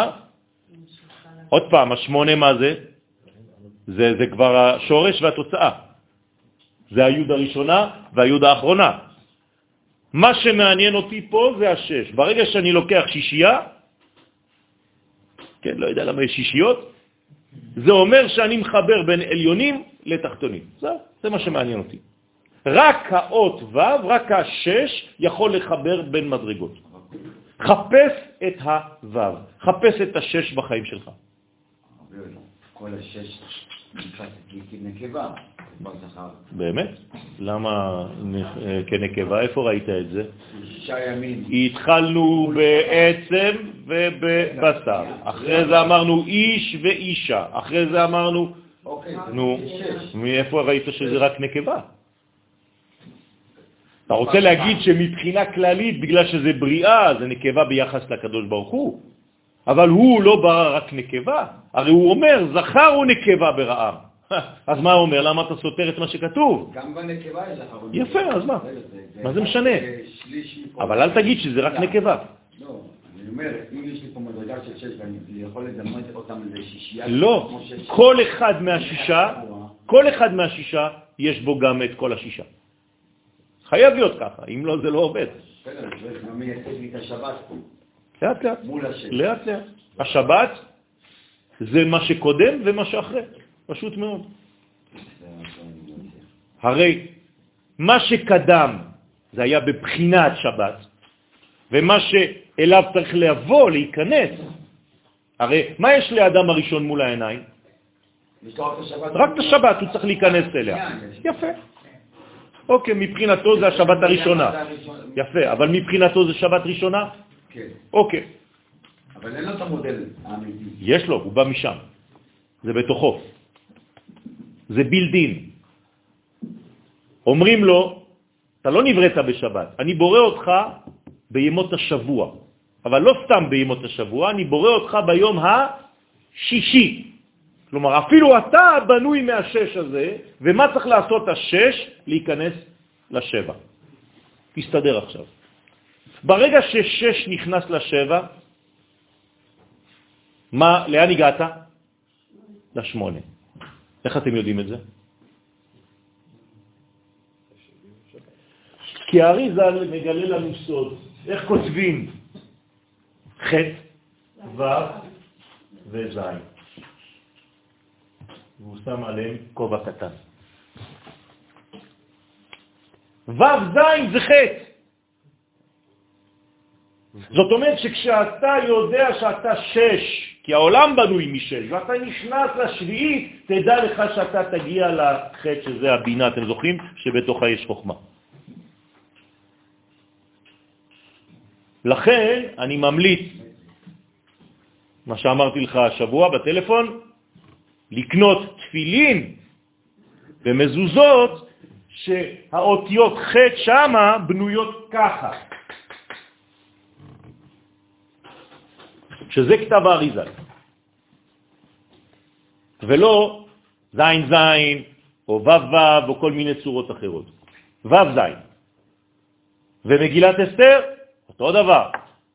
תקנה מגילה שהיא, כל פעם שכתוב חטא, וו זין. שהמילה חטא, עכשיו הפירוש של המילה חטא. כי אתה מתבלבל בין חטא לחטא, שהערסים קוראים חטא.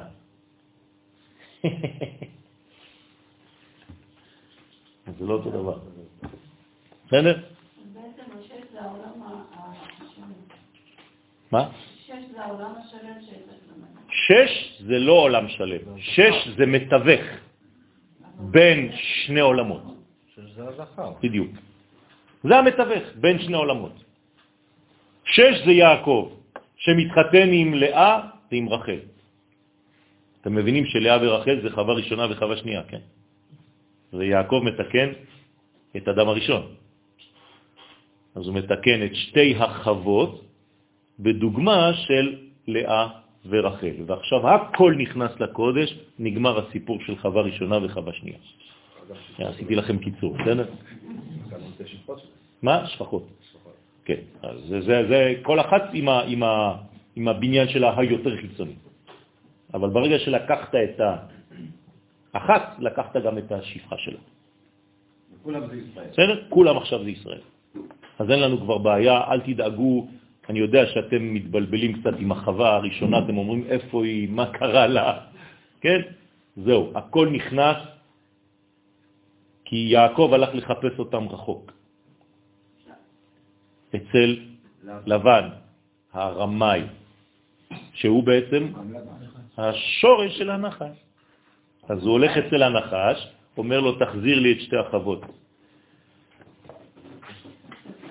בסדר? הוא עשה את זה בשורש, עכשיו אנחנו עושים את זה ביותר פרטים. נכון.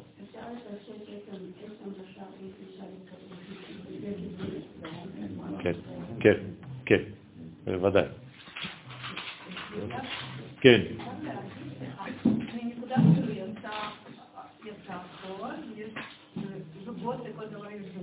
כן. כשזוג מתחבר, יש שוב פעם נקודה, אחר כך זה יוצא זוגות, מתחבר, וככה זה. כן, כן, כן, והיו לבשר אחד. כל מה שאת אומרת זה משפט אחד, והיו לבשר אחד. זאת אומרת שהם שניים שהופכים להיות בעצם בחיבור, כן? למשל ב...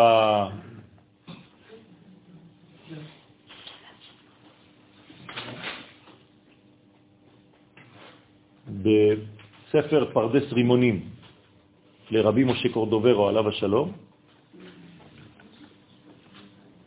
אז הוא מתייחס לעניין הזה של, שכתוב בשיר השירים, הריתי מורי עם בסמי, יערי עם דפשי, ייני עם חלבי.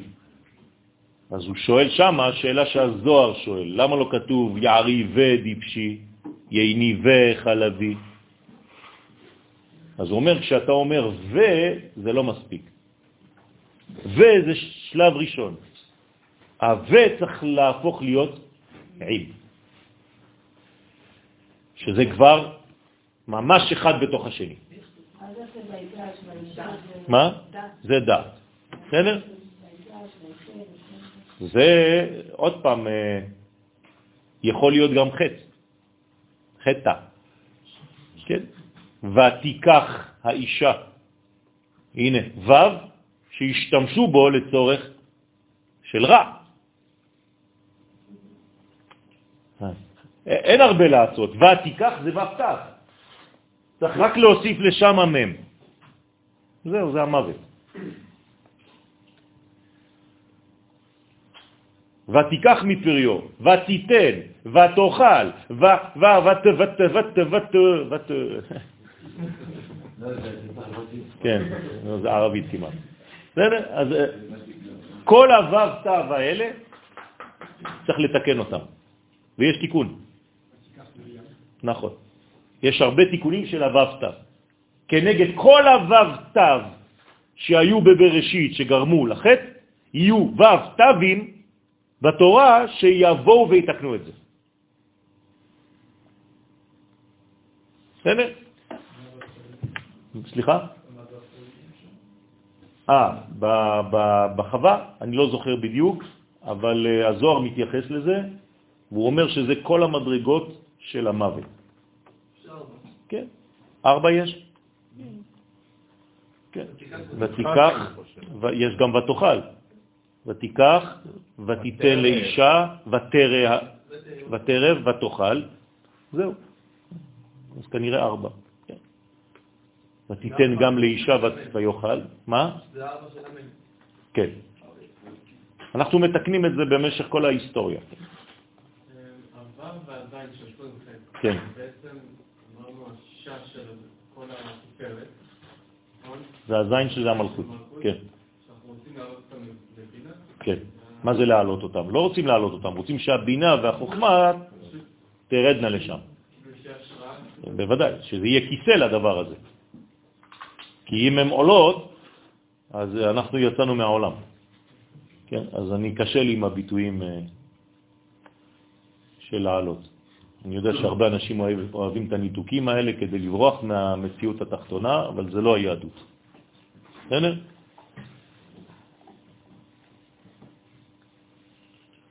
אז לכן אדם צריך להשתמש בשש כנפיים שלו. עד דהכי, עד שרבי שמעון דרש דרוש זה, האליהו הזדמן לגבי. כלומר, כשרבי שמעון בר יוחאי עוסק בנושא הזה, מי בא לשיעור?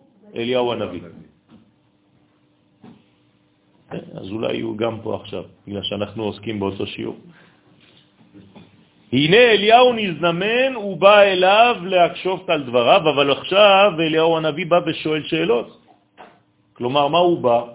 לא לשבור את רבי שמעון בר יוחאי, אלא להוציא ממנו עוד מיץ. אומר לו, בוא בוא אני אקשה לך קצת, אני אעשה לך אתגר. אני רוצה שתחדד.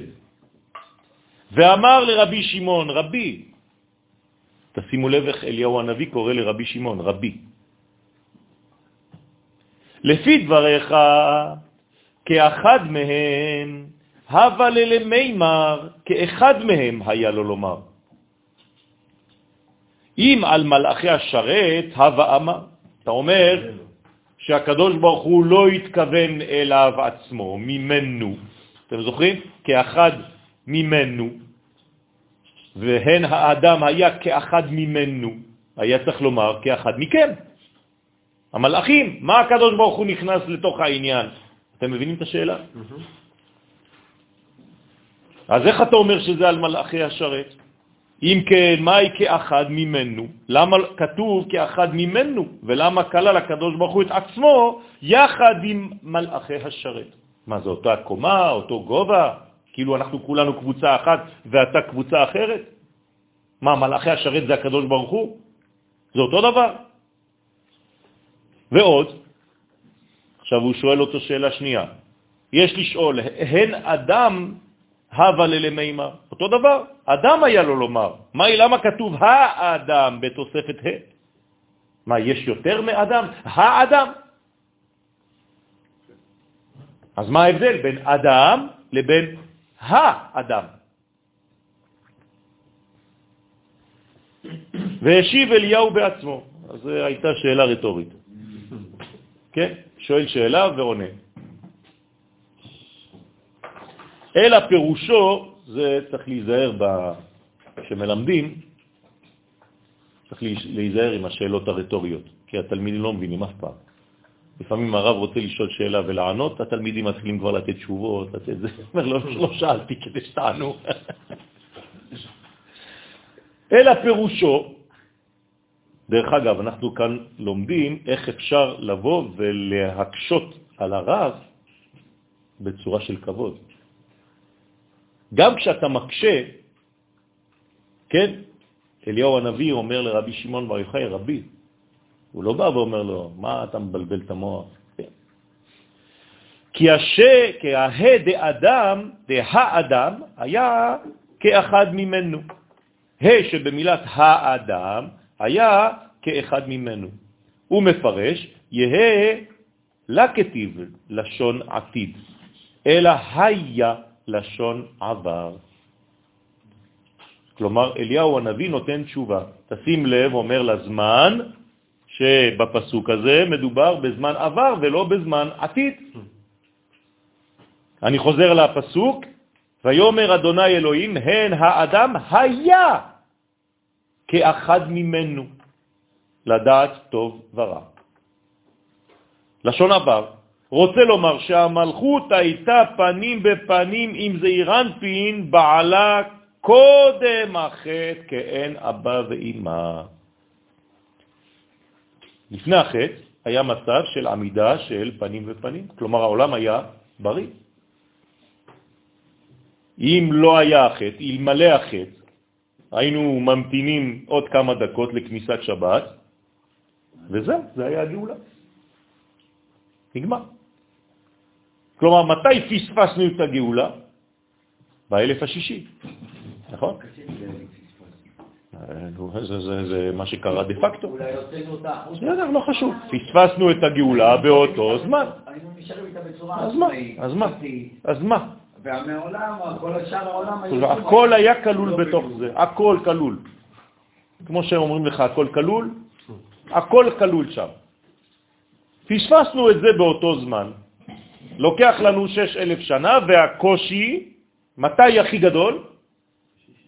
עכשיו. עכשיו. כלומר, עכשיו אנחנו בזמן שהאדם הראשון חטא. אתם מבינים? מבחינת זמן. כי אנחנו באלף השישי, לפני כניסת השבת, כמו שהאדם הראשון היה ביום השישי לפני כניסת השבת. אז צריך מאוד מאוד להיזהר, זה עכשיו, זה התיקון. זה לא פשוט בכלל. ודרך האגב, דרך האגב, ככה במרכאות, כל מה שדורש תיקון מופיע מתי? רק בשישיות האלה. מה ניתן גם בשישי? התורה. שישי בסיוון. אדם הראשון נברא ביום השישי, כי זה בעצם זמן מתן תורה. זה התורה של העולם. זה עצם זה שאדם נכנס לעולם הזה, זה כאילו הקדוש ברוך הוא הכניס תורה לעולם. האדם זה התורה.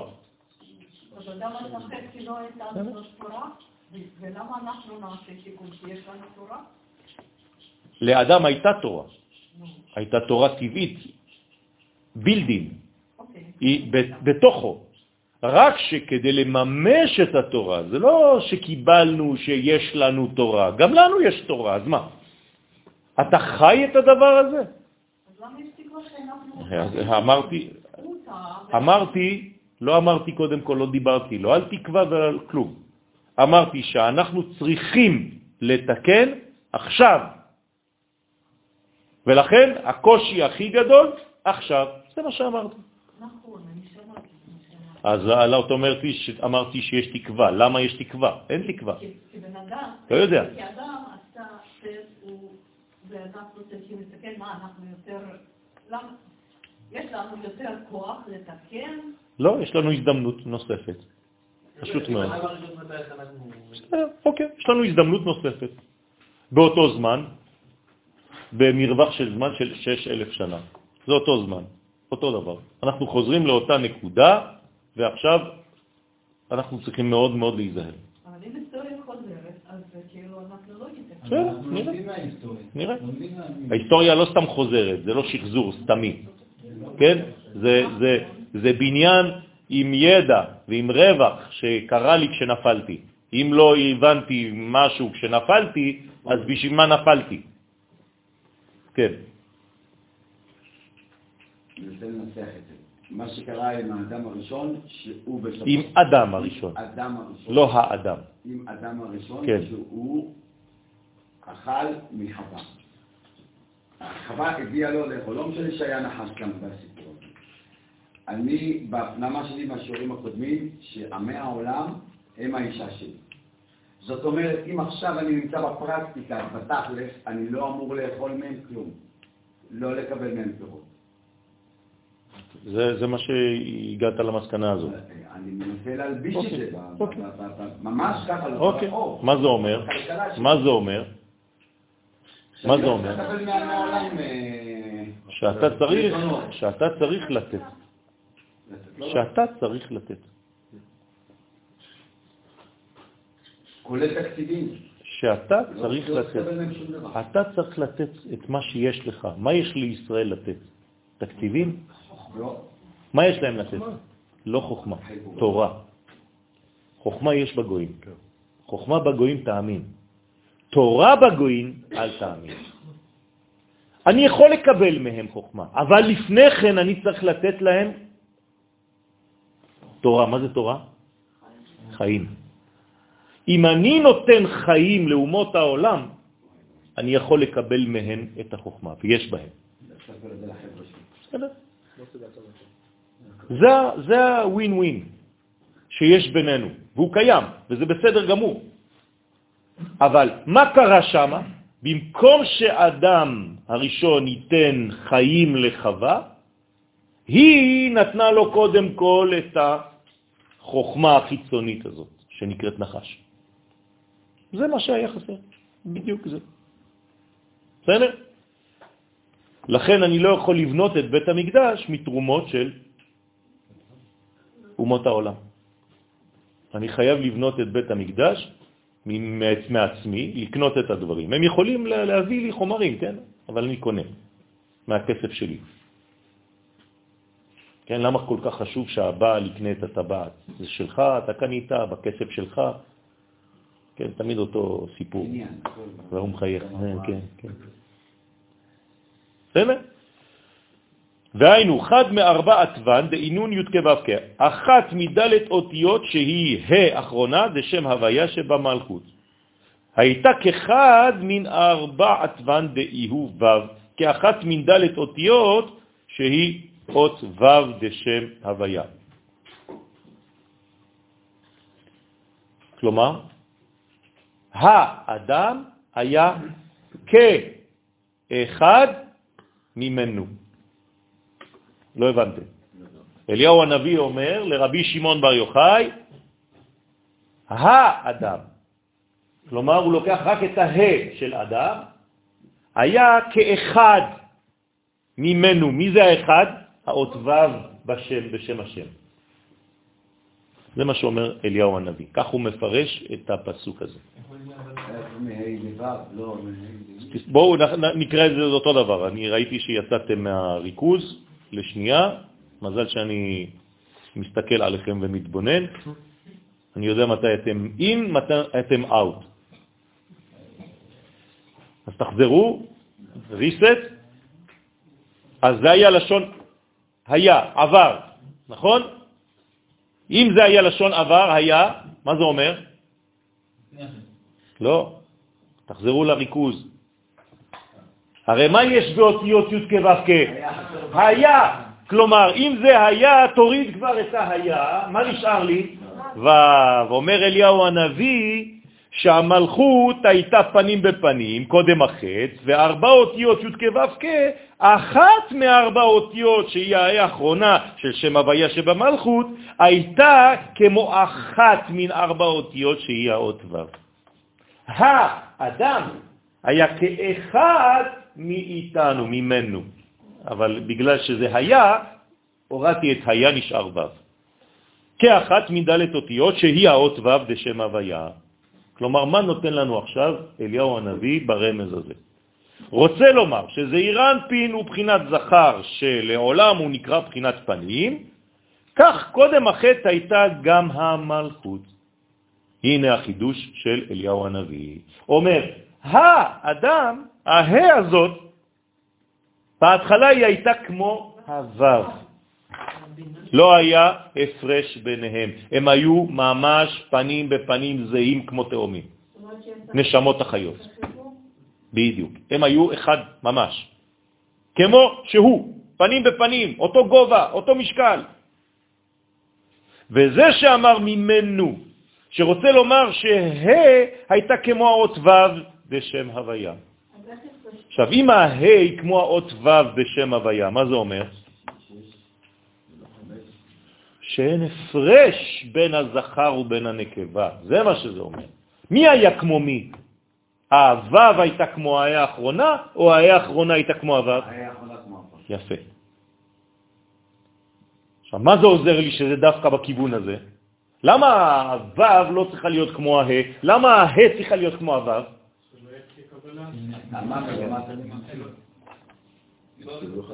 התאמה. התאמה, יפה מאוד, השתוות הצורה בין הכלי לבין הנותן. כלומר, מתי האישה היא אישה טובה? כשהיא ממש דומה לבעלה. היא באותו ראש. היא הופכת להיות כלי קיבול אמיתי, מצא מין את מינו. ונאור. אז יש, יש פה התעוררות. זה אותו ראש, אותה תפיסה. אז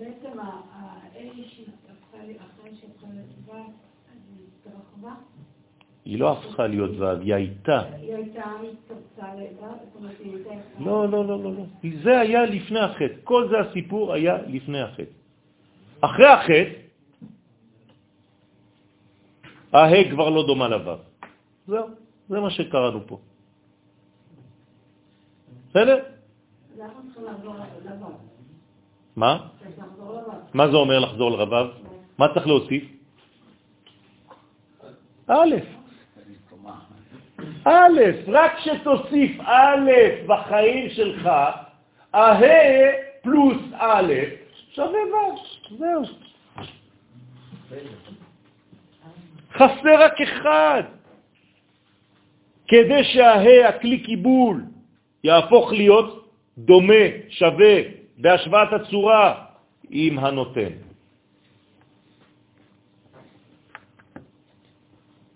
זה היה מאמר, עוד שנה. להבין את המאמר הבא בעזרת השם. אז הבנתם מה עשה אליהו הנביא? בא וגילה לנו סוד ממש גדול ועוד פעם נעלם. בא, נכנס לשיעור, זרק לנו פצצה ונעלם. זה מה שהוא עשה פה לרבי שמעון בר יוחאי. שאל שאלה ולענו תוך כדי, וענה מיד, כי אף אחד לא היה מגיע למסקנה הזאת, לבדו.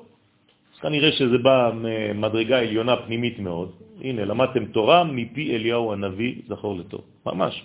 הרי אנחנו, מה אנחנו עושים? רק קוראים את מה שאליהו הנביא אמר. אבל כדי להגיע לזה, לדף הזה, מכל הספרים האלה, כמה אנשים בחיים מגיעים לדפים האלה? כן, אפשר לספור את זה באצבעות, נכון? אז אנחנו צריכים להודות לקדוש ברוך הוא, באמת, להכיר תודה על זה שבכלל הגענו לזה, שהוא נותן לנו בכלל אפשרות להיות שותפים, כן? להיות, להיכנס לשיעור של אליהו הנביא. זה פה שיעור של אליהו הנביא, זה לא שיעור שלנו פה. אנחנו פשוט משחזרים כאילו סרט. להבין את המאמר הבא בעזרת השם, נקדים מה שמבואר להלן. כי כשנברא האדם הראשון היו בזעיר אנפין רק מוחין דאימה, שממנה נמשכו החסדים והגבורות לזעיר אנפין. שמשם שורש היצר הטוב והיצר הרע. הנה, כי הדינים מתעוררים מהאימא. לכן מה נכנס לתוכו? הבינה של האימא. והוא, מה הוא? יצירה, הוא רוח. נכון? אז הנה, אז הוא מלא כבר ביצר הטוב, ביצר הרע. שבאדם הראשון. כלומר, הוא נברא יחד עם האלמנטים האלה. וזה גרם לו לחטוא. כלומר, יש בו פוטנציאל ללכת לכאן או לכאן. כי הוא קיבל נשמה מפה, מאמא. מה יש בנשמה הזאת? אפשרות ואפשרות, כי הדינים מתעוררים מאותה קומה. ואם אדם הראשון היה ממתין, הנה, רק לשון של המתנה כאן, מלהזדווג עד ליל שבת קודש, מה זה אומר? לא, אבל תצאו קצת מה, מהקופסה. מה זה אומר? שצריך לדעת בחיים שלנו מתי כן ומתי לא. לא בגלל שהגעת למסקנה, אז היא נכונה לעכשיו. אתם מבינים מה אני אומר? לא? אתה אומר גם בין החלטה... את הגעת למדרגה, לא אכפת לך משום דבר, אולי הזמן לא מתאים, אולי התקופה לא מתאימה, אולי האנשים לא מתאימים, את זורקת, פולטת מהפה או מהמחשבה שלך או מה שאת עושה את הדבר הזה. זה לא הזמן. זה לא הזמן. הרי אותו אקט שעשה אדם היה מותר? היה מותר. אבל רק כמה דקות אחר כך. תן לכם דוגמה. מותר לי לאכול חלב? מותר לי לאכול בשר? כן. למה אסור לי לאכול אותם ביחד?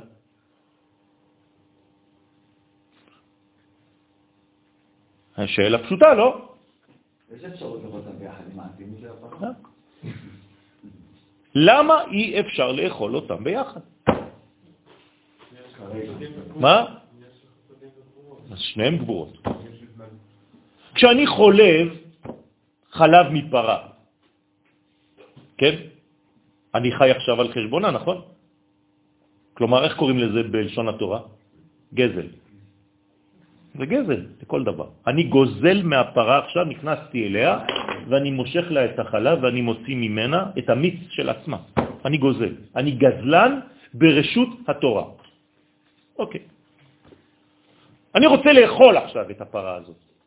מה אני צריך לעשות? לשחוט אותה, זה כבר רצח.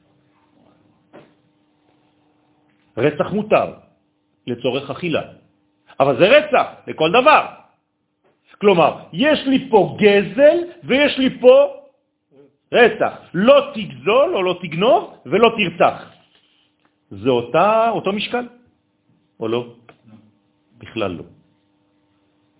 אז גם אם יש לך היתר לגזול בקדושה ולרצוח בקדושה, אל תערבב בין שני המושגים, אז אל תאכל אותם ביחד. הבנתם את החוכמה שיש בתורה? לא כולם הבינו. אתה הבנת, צוריאל. אבל מה אכפת? אם אני רוצח וגזלן, אז אני גם... לא, לא נכון. אתה לא מדייק כבר.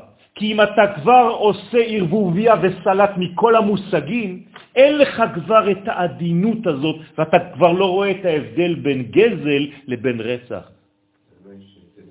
בוודאי, בוודאי.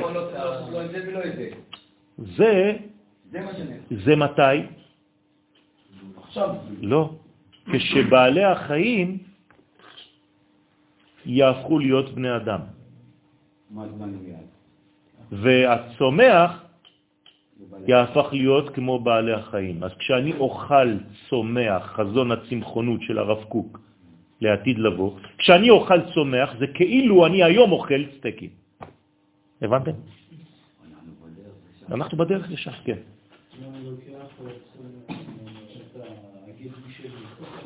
כן. ובאותו זמן אני לובש צמח, זה אותו דבר, כי זה גזר, וזה הריגה וזה מותר. כן.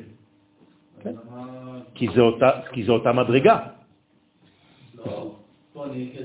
לא, לא, אסור לך, אסור לך להרוג כדי לקחת את הצמר. מותר לך להרוג בהמה רק כדי לאכול אותה, אין משהו אחר. אם אתה אוכל אותה זה כבר משהו אחר.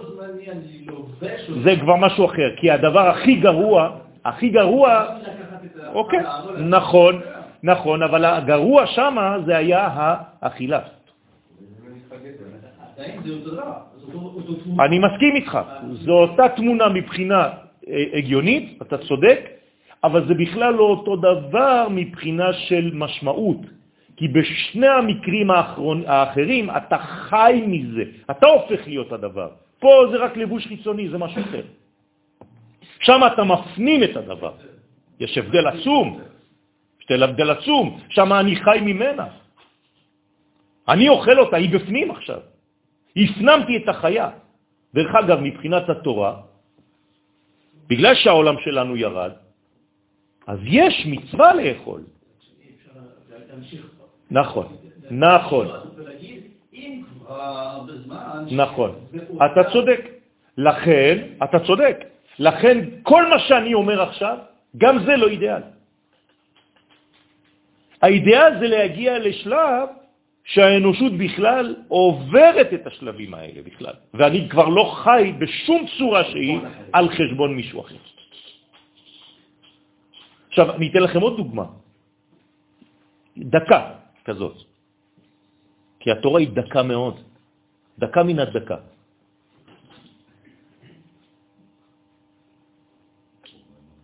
למה מותר לנו בעצם לשלוט? אנחנו שולטים. אנחנו יורדים על הבהמות ועל החיות. אנחנו שולטים עליהן. אתם יודעים למה? כי התכונה הבסיסית של האדם אחרי החטא זה לשלוט על האחר. אז מה התורה באה ועשתה? נתנה לנו אקזוס. תשלוט על בעלי החיים, כי אם לא תשלוט על בעלי החיים, על מי תשלוט? על החבר שלך. אז אני נותן לך תרופה זמנית, שהיא לא סופית, במקום לרדת על החבר שלך, תרד על הבהמה, עד שתתחיל להבין ותתקן את זה, ואז תעלה את כל העולם הזה למדרגה אחרת. תראו את הדקות שיש. כלומר, המשפט התורני, אני עכשיו נותן לכם נקודות עניין לפרשת משפטים. התורה כל כך מדייקת, שבעצם מה המגמה שלה? לתקן את החברה האנושית. כן. כן, כי היא יודעת, דיברה תורה כלשון בני אדם. היא יודעת לרדת למדרגה המעוותת שאתה נמצא בה. היא מלווה אותך אפילו בנפילות שלך. והיא אומרת לך, אתה יודע מה? תמשיך לעשות את השטויות שלך, אני רק אתן לך לעשות את זה בצורה קצת פחות חמורה. אבל דע לך שזה רק זמני. אני מקווה שתבין ותתעלה ותתקן ותשלים את המציאות. אני יכול לתת לכם דוגמאות מפה עד מחר בבוקר כאלה, שזה מאוד מאוד מאוד דק למה התורה כן מאפשרת לנו לעשות דברים בינתיים. בינתיים. כי היא מדברת בלשון שאני יכול להבין, כי עדיין לא, אני לא ברמה כזאת. אני רק מזכיר לכם שבין הזמן שהקדוש ברוך הוא נותן את התורה והזמן שאני קיבלתי אותה עברו אלף שנה. כלומר, לוקח לי בדרך כלל אלף שנה להבין משהו.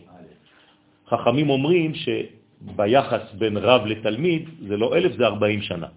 אבל לא כשהרב חי, אחרי שהוא מת. כלומר, צריך לחכות 40 שנה אחרי שהרב קוק ימות כדי להתחיל להבין את אורות הקודש. בסדר.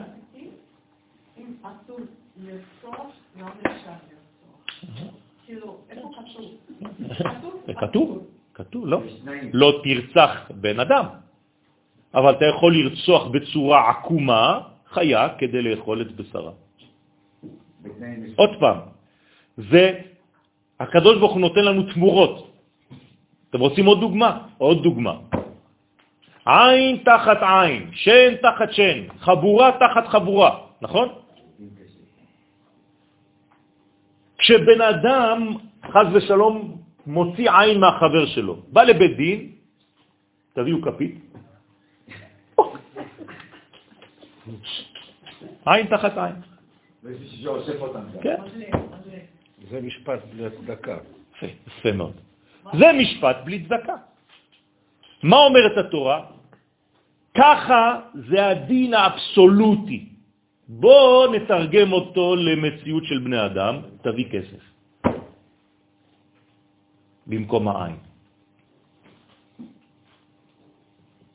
הרבה יותר הגיוני.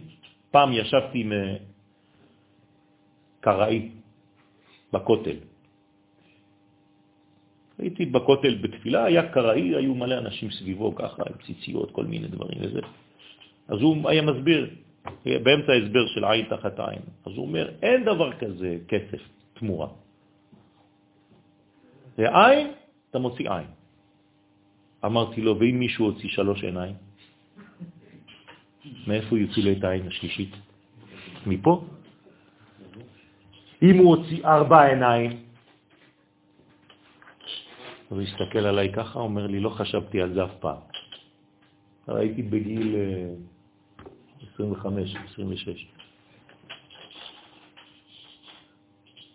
אז הוא אומר לי, אני צריך לחשוב על זה. אמרתי לו, תחשוב, גם אני צריך לחשוב על זה. אתה מבין שאי אפשר. אה, זה לא אה, אפקטיבי. הורדת עין בסדר. הורדת שתיים בסדר, אבל אתה הורדת לכמה אנשים. זה המקצוע שלך, מוריד העיניים. מאיפה יורידו לך את העיניים? אז אתה חייב להבין שיש כן תמורה כספית לעניין הזה. אתם מבינים איך התורה מתלבשת בקומה האנושית כדי לממש את הרעיון האלוהי העליון? אם זה לא היה כזה, אם לא הייתה לנו תורה שבעל פה, אם היינו יבשים בחוק היבש, היינו כמו רומי הרשעה, החוק זה החוק.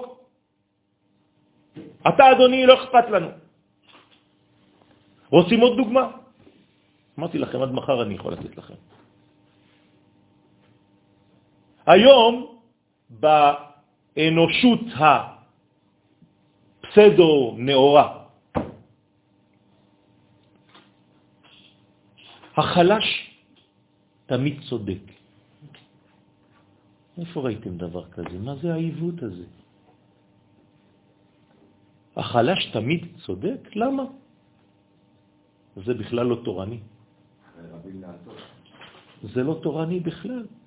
החלש, אם הוא צודק, הוא צודק, אבל אם הוא לא צודק, הוא לא צודק, מה אתה נותן לו הצדקה על כל דבר? אתה יודע למה זה מוביל? שכל פעם שילד שגדל בשכונת עוני ירצח, תמיד אתה תגיד, כן, מסכן, הוא לא... זה בסדר. כלומר, מה אתה מונע מאותה שכונת עוני? להשתפר, להתאמץ ולצאת מהמדרגה שלה. לא. אתה הולך ואתה מפיל את כולם לרמה הזאת, ואתה אומר, זה בסדר אם הוא גדל שם, בטח מה. תמשיך להיות רוצח. אין דבר כזה. אין דבר כזה. התורה אומרת, אתה לא צריך להצדיק את האדם בגלל שהוא חלש. אם הוא חלש והוא לא צודק, אתה צריך להיות משפט צודק, אבל תכניס שם את הרחמים, את הצדקה שאמרנו מקודם, ותבין איך לעשות את הדברים, עם פשרות, עם כל מיני... טוב, בוא נמשיך. היה ממשיך את המוכין דאבא לזה, ששם מקור החיים, והיה ממשיך לעצמו את החיים מיסוד דאבא מתגלה בחזה דזה. כלומר, אם הוא לא היה חוטא. אם היה ממתין מלהזדווג עד ליל שבת. כלומר, מה קורה בליל שבת? היום, בערב, מה קורה? יותר מזיווג, לפני זיווג. מקבלים מוחים. שבת זה לא רק להיכנס לאיזה יום. ברגע שהשבת נכנסת, מוחין יורדים לעולם. אתה צריך להיות מלא במוחין האלה. לכן אסור להכניס עצב בשבת, וזה לא פשוט. אדם שיש לו לחצים והוא לא במצב טוב, צריך להימנע. רבי חיים ויטל, עליו השלום שהזכרתי קודם, היו לו שבתות שלמות שהוא היה בוכה. בדיכאון. היו אנשים שהיו בדיכאון שנים. הרמב"ם נפל לדיכאון. אה? כן, בגלל אח שלו שמת. כן, גדולי ישראל שנפלו לדיכאון. צריך להיזהר, יעקב אבינו בזמן שיוסף נעלם, שלא יתפלל כבר, לא יתפלל. 20 שנה יעקב לא פתח סידור. קשה, אה, לשמוע. למה אנשים צריכים לעמוד בניסיונות כאלה שהם לא יכולים לעמוד בהם? כנראה שיש מדרגות שהם כן יכולים להוציא ולשלוף מזה תורה. זאת אומרת, אם התורה והתורה שבעל פה מספרת לנו סיפורים כאלה, זה אומר שזה קיים, שזו מציאות, שזו אפשרות, אבל אתה צריך ללמוד ממה שקרה באותו סיפור בתורה או בתורה שבעל פה. תלמד משם משהו ותוציא את זה. כן, כן, שיש אור מתוך החושך, שכשיש גאולה, שכשאנחנו בשלבים של גאולה, אז, אז כולם סובלים מבחינה פרטית אינדיבידואלית, אבל גם מבחינה כללית אנושית. זאת אומרת שהיום שאנחנו ערב הגאולה, בוא נקרא לזה ככה, אז אין ספק שאני, יואל, יש לי בעיות פרטיות ואני כולי בלחץ כי, כי, כי עושים לי כל מיני בלגנים בחיים שלי הפרטיים. בסדר? אבל אני צריך לצאת מזה. אסור לי להישאר שם. ותוך כדי אני בבלגן שלם, לאומי. ואני בבלגן שלם, עולמי. כולם הולכים כבר עם מסכות. אתה נכנס היום, בארץ עדיין, ברוך השם, שמורים, אבל אין לך מקום באוטובוס, פשוט תשים אה, מסכה ותשים... כולם הולכים, הכל ריק. אנחנו היינו עושים את זה כשהיינו קטנים במטרו. לא היה מקום במטרו, אתה נכנס לשם, אתה עושה ככה, מתחיל להתגרד, כולם הולכים.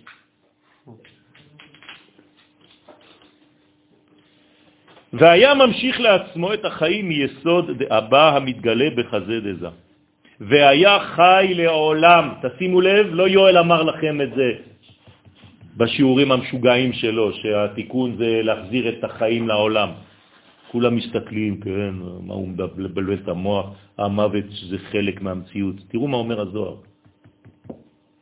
היה חי לעולם. ככה הקדוש ברוך הוא רוצה. שהחיים יהיו נצחיים, שלא יהיה מוות. אם אתם משלימים עם המוות, זאת אומרת שאתם משלימים עם כוח שהוא יותר גדול מהקדוש ברוך הוא. חד וחלילה.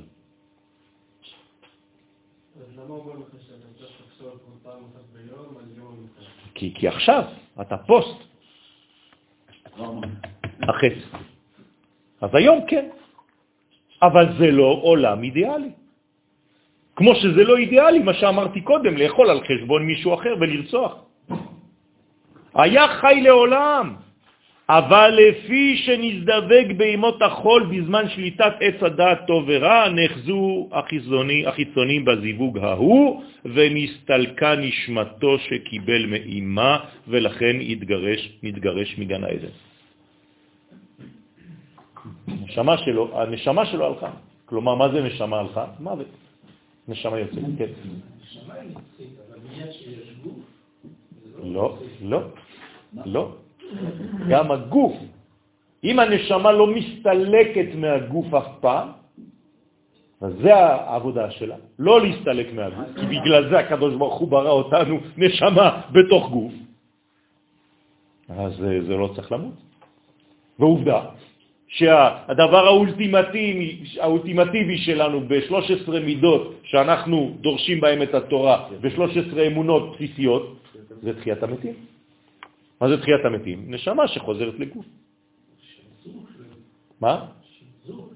מה זה שחזור של הגוף?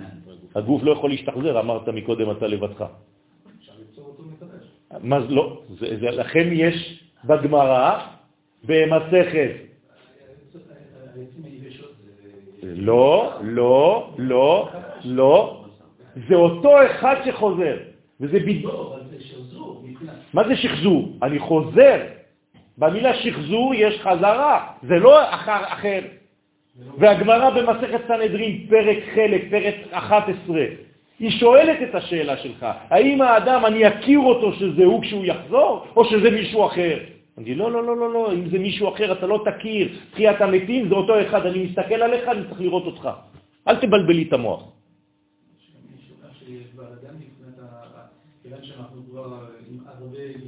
כן. כולם. כולם. כל מי שהיה שותף למהלך של הנשמה הזאת, שחזרה בכמה גופים, כל גוף היה חלק, הקדוש ברוך הוא לא מקפח שכר בריאה. כל מי שהיה חלק בתיקון של אותה נשמה יבואו. כלומר, כמוני יכול להיות אולי 200, שהם חברים. יש גברים, נשים, ילדים, כהנים, לוויים, ישראלים, וכולם תקנו את אותה נשמה שאני עכשיו גם ממשיך לתקן אותה. ואני מקווה שזו הפעם האחרונה. כן, כולם. ואני אכיר אותו. אני אומר, אה, אתה פנחס, נכון?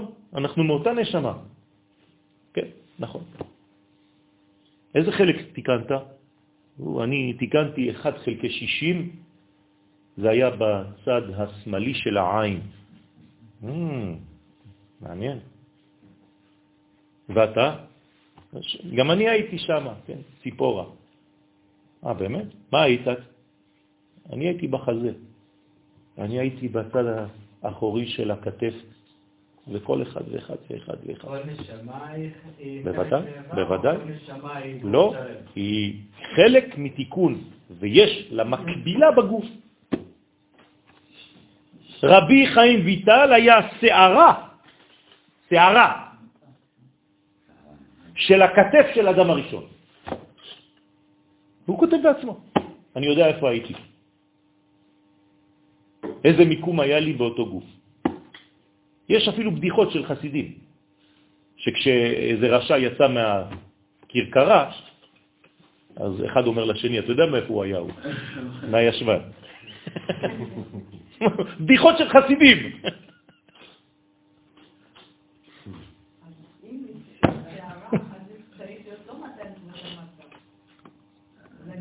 למה את נתפסת על כל פרט כזה קטן? את יודעת מה את מזכירה לי? טוב, לא חשוב. זה מעניין אותך? זה... היה אחד כותב על הספרים מלא מלא מלא מלא תיקונים קטנים. היו מסתכלים עליו, אומרים, זה בטח גאון. כשהוא יצא, נסתכל מה הוא עשה פה.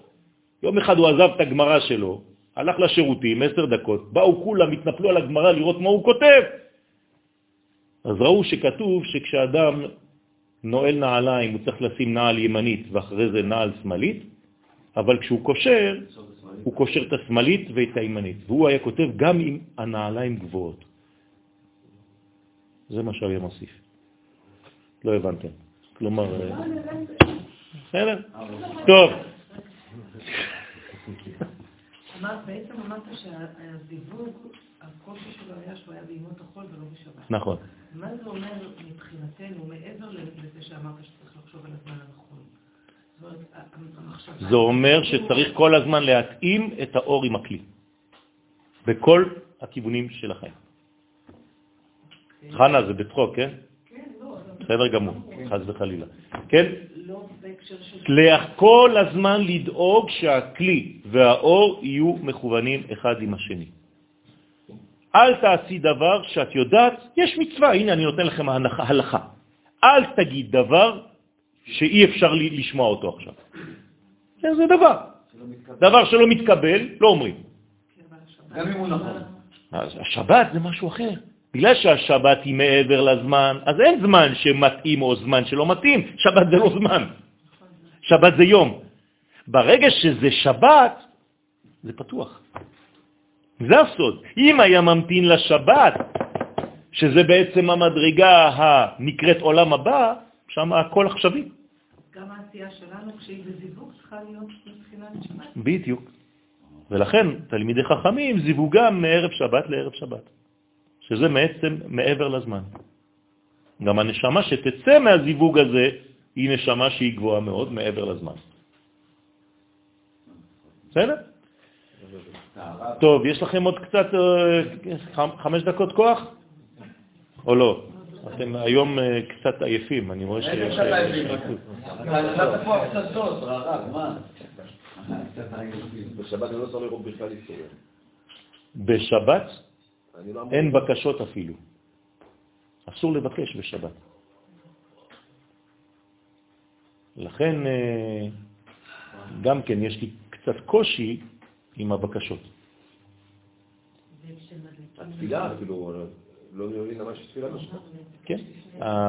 התפילה בשבת היא לא בקשה, היא פשוט הודעה על מה שיש בעולם. אתה עשית את היום השביעי, בחרת במשה, הורדת תורה, אנחנו פשוט חוזרים על כל הבניין. אין אה, את העניין הזה, סליחה השם, חטאתי לפניך, אין תחנון, אין, אין דבר כזה. אין דבר כזה. אני פשוט... כן, נכון. לכן מה מוסיפים? פטנט יהודי, שבת היא מלזעוק. כלומר, לא היית אמור בכלל לדבר על זה. אז כדי לאפשר לך, כן, אתה אומר שבת היא מלזעוק ורפואה קרובה. אה, כלומר, אסור לי לזעוק בשבת. אמרתי את זה ככה, יצא לי. טוב, יאללה, בסדר. זה מה שקורה, אתה מבין? ולמה אסור לבקש? כי הכל שלם. אם אתה מבקש בשבת, אתה כאילו מרגיש חיסרון, אז אתה לא בשבת. אבל הנכון הוא גם בש- בשאר ימי השבוע. נכון, נכון. נכון. בשבת. יפה. אם אתה במדרגה כזאת, אל תתפלל בכלל. רבי שמעון בר יוחאי לא היה מתפלל. היה לומד תורה כל היום, אף פעם לא התפלל. מפחיד אתכם, אה? וואי, וואי, וואי, איזה חינוך. אל תגידו שאמרתי לכם את זה, זה לא חינוכי בכלל. אבל אמרת ללמוד לא. אבל מי שהיה במדרגה של רבי שמעון, רבים רצו לעשות כמותו ולא עלתה בידם. זה רבי שמעון. מי שעסוק בקשר הזה עם האלוהות ברמה כזאת, מה אתה צריך עכשיו להוסיף עוד דברים אחרים? הרי ברמות כאלה, והרבה יותר מזה, כשאתה בעתיק, יש תפילה? אין תפילה, ראינו את זה לפני שבועיים. פרשת בשלח, באז ישיר משה.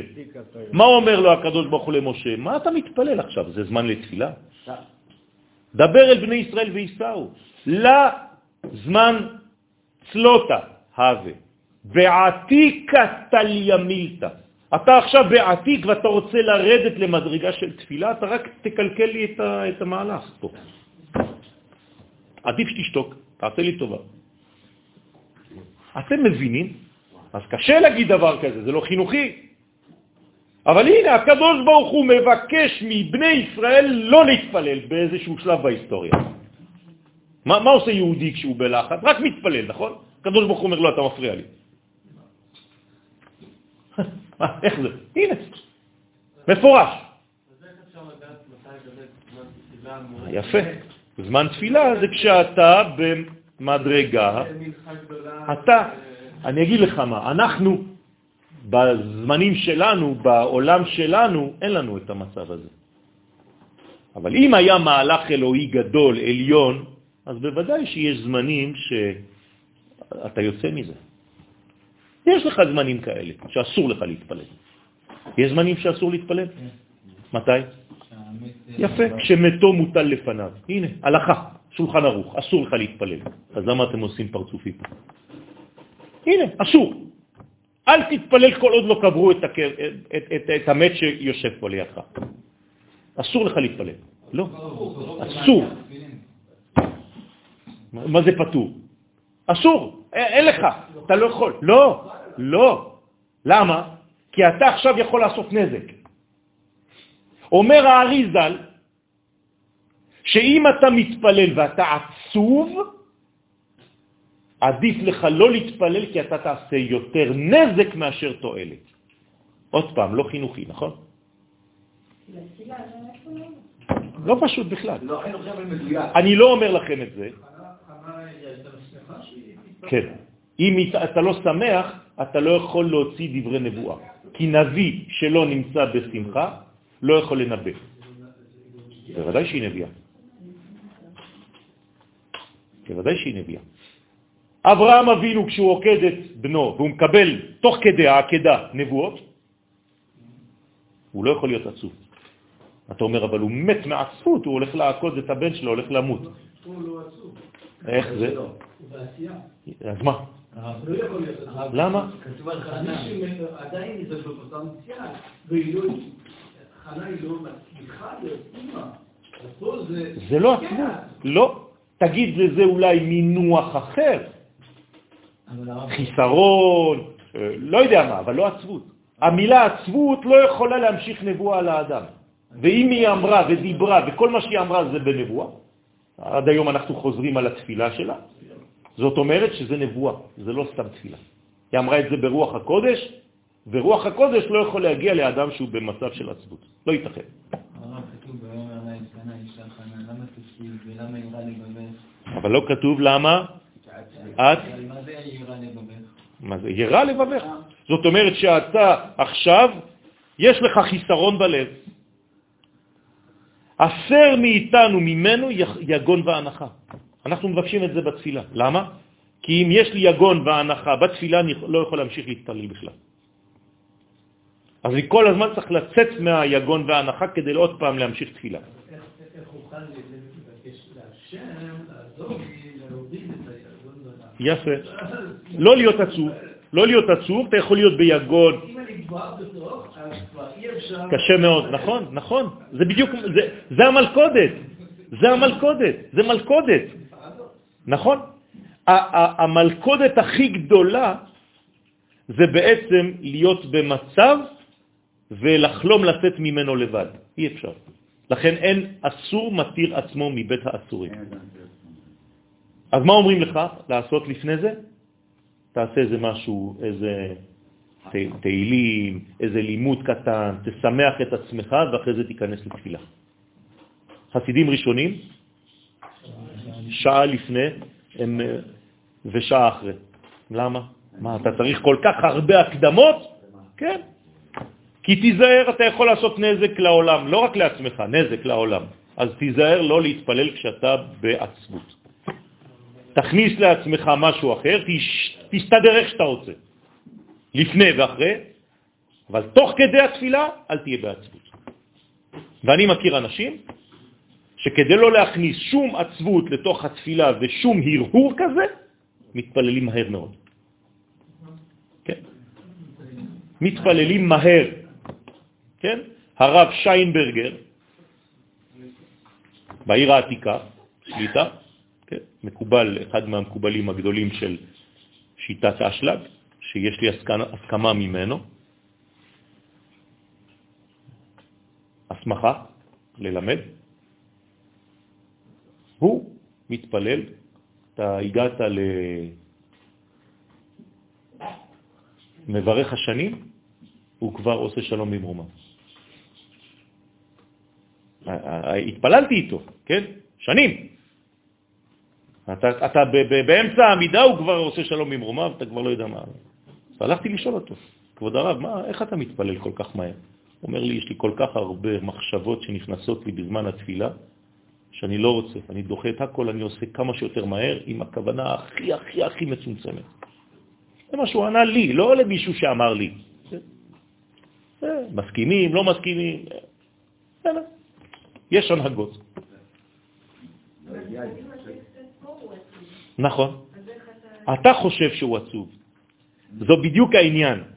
ואחרי, אני מוסיף עוד משהו, שכל מה שאנחנו אומרים למשל בסליחות, תמיד היה קשה לי. החברים שלי יודעים.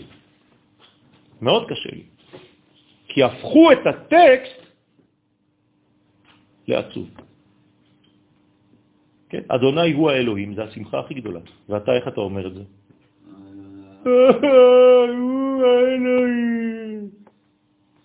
מה עשית? אם השם הוא האלוהים, נגמר הסיפור, זה גאולה. מה אתה בוכה עכשיו? אנחנו הפכנו את הדברים. גם הקריאה בתורה, אם תשמעי קריאה של בן אדם שיודע לקרוא בתורה. את חושבת שאת תשמעי את אותה קריאה כמו מישהו אחר? זה אותו טקסט. זה הפוך לגמרי. אני הכרתי בן אדם שיודע לקרוא בתורה. אתם יודעים שאצל הרב מרדכי אליהו זצ"ל ואצל הרב עובדיה יוסף זצ"ל לא היו עולים לקרוא מי שרצה, מי שיודע. היה צריך להיות בקי בכל הטעמים, בכל הנקודות, בכל הדברים האלה. למה? כי אתה יכול להפוך את כל הטקסט או לאיזה מין זוועה, או לאיזה מין וואו, שמחה וסרט. פשוט רואים סרט כשאתה קורא. כמו כשאנשים מדברים. יש אנשים שמדברים איתך, אתה לא מקשיב, אתה לא שומע, זה לא עובר. יש אנשים שכשמדברים איתך, אתה, כאילו אתה בסרט. למה? מה, יש סוד בכל? כן. יש סוד, אפילו בטכניקה של הכל יש סוד, באוקטבות, בבסים. חוץ מזה, אם אתה מיסוד הרוח, אז יש לך כוח לדבר. הקדוש ברוך הוא נתן לך, אתה יכול אה, פשוט להגיד לו תודה. זה לא שתגיד לו, אני, אני לא, לא, לא כלום. השטויות האלה, כל אחד אומר, אני זבל ואני זה ואני אפס. אסור להגיד דברים כאלה. אני יודע שאני טוב בתחום מסוים, כי הקדוש ברוך הוא נתן לי את התחום הזה, אני מודה לו. להפך, אני לוקח אחריות, עכשיו אני מטפח את הדבר הזה ומפתח אותו. אם כל החיים שלי אני אומר על עצמי שאני אפס על זה ועל זה ועל זה ועל זה, ואני הקטן ואני הזה, תפסיק, זה, זה יותר גאווה מגאווה. כל פעם שאתה פותח את הפה, אני הקטן ואני המצומצם ואני העלוב, תפסיק. כן. בסדר. היה לי מורה, כשמישהו היה נכנס לכיתה באיחור, כן? אז uh, תמיד יש איזה מין הרגשה לא נעימה. אז ההוא שנכנס, כן, כאילו... אז יום אחד המורה אמר לו, אתה חושב שכולם אה, עוצרים בשבילך, מסתכלים עליך? מה זה הגאווה הזאת? זה כאילו שאיזה מישהו עכשיו נכנס וכולם קמים, אז הוא עושה להם ככה. אל תגיד כלום. תשתוק, זה עוד יותר גאווה מאשר זה, זה פשוט נסתר. לא, זה לא, פש... זה לא פשוט בכלל, רבותיי. זה כל מיני מינונים קטנים של דברים. בעזרת השם יהי רצון שנזכה להשלים את המחסורים שיש בעולם שלנו, שבעזרת השם הקדוש ברוך הוא כאן ועכשיו במהרה בימינו ממש בשבת הזאת יראה לנו את האור הגדול של הגאולה ויוציא אותנו מאפלה לאור גדול, משעבוד לגאולה, מעצב לשמחה, ובעזרת השם שנזכה להיות החל מהיום הזה בשמחת עולם על ראשנו, ואז נחזור לבריאות האיתנה, שנבטל את המוות מהעולם, והקדוש ברוך הוא יערה עלינו אור מן השמיים בכלים נאותים, בנויים, שנחיה בהרמוניה, באיזון, בשמחת עולם על ראשנו, יחד עם כל בני ישראל, עם עמנו הקדוש, ונתחיל להאיר את העולם כולו, להבריא את כל העולם ממחלותיו ולגאול את כל המערכת. אמן כן יהי רצון. תודה רבה לכם.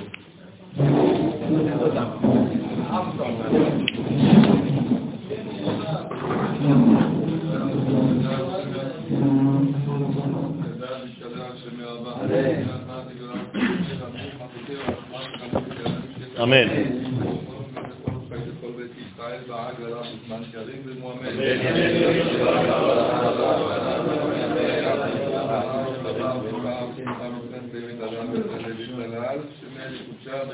אמן.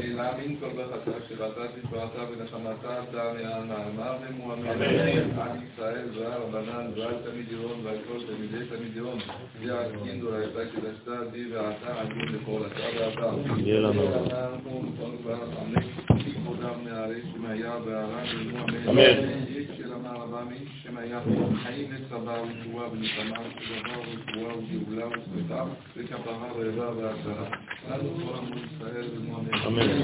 שלום ומומר ודבר שמיים ושלום עליכם כל עמו ישראל. אמן. תהיו מוכנים לעוד אה, חודשיים בערך להביא את הספר החדש. אה, הוא מוכן, הוא בידו יושב. הוא מחכה בתור.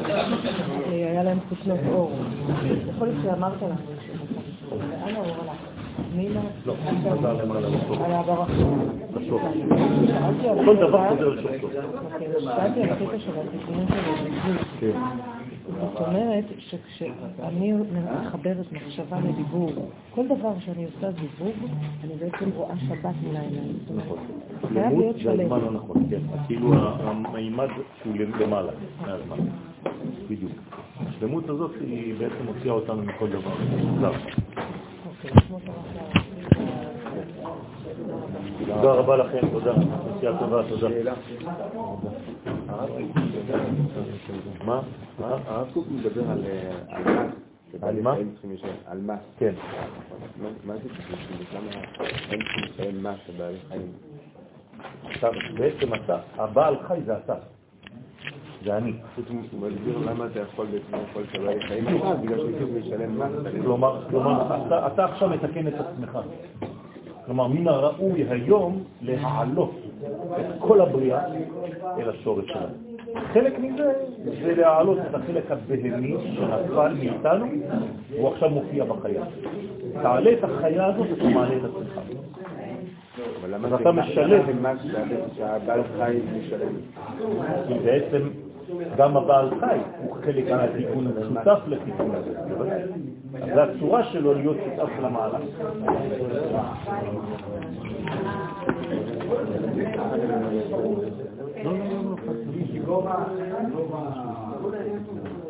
היום.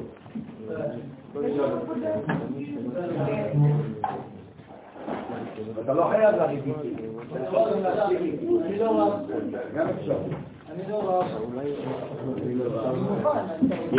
מי שרוצה, מי שרוצה להיות חלק מהתיקון, אז הוא חייב, אין מה לעשות. איך תעלה, כן, זו שאלה ששאל הרבי מלובביץ', זה משהו אחר, זה משהו אחר, יכול להיות, מבחינה בריאותית זה משהו אחר, אבל יש לך חיסרון בהעלאת מדרגה שנמצאת בחיים. תודה רבה לך. כלומר, אם יש סטייק שמחכה לך כדי להעלות את הנשמה שיש בו לעולם אחר, עדיין העולם לא הגיע לזה, אז אתה מבחינה פרסונלית הלכת לשם. בסדר, אבל תדע לך שיש יתרון באפשרות להעלות את המיטות. עכשיו, אם אתה לא יודע בכלל להעלות את המיטות הזה, זה לא מוסיף את זה קורה. רק תודה. בסדר? טובות טובות, טובות טובות. טובה? טובה שאומרים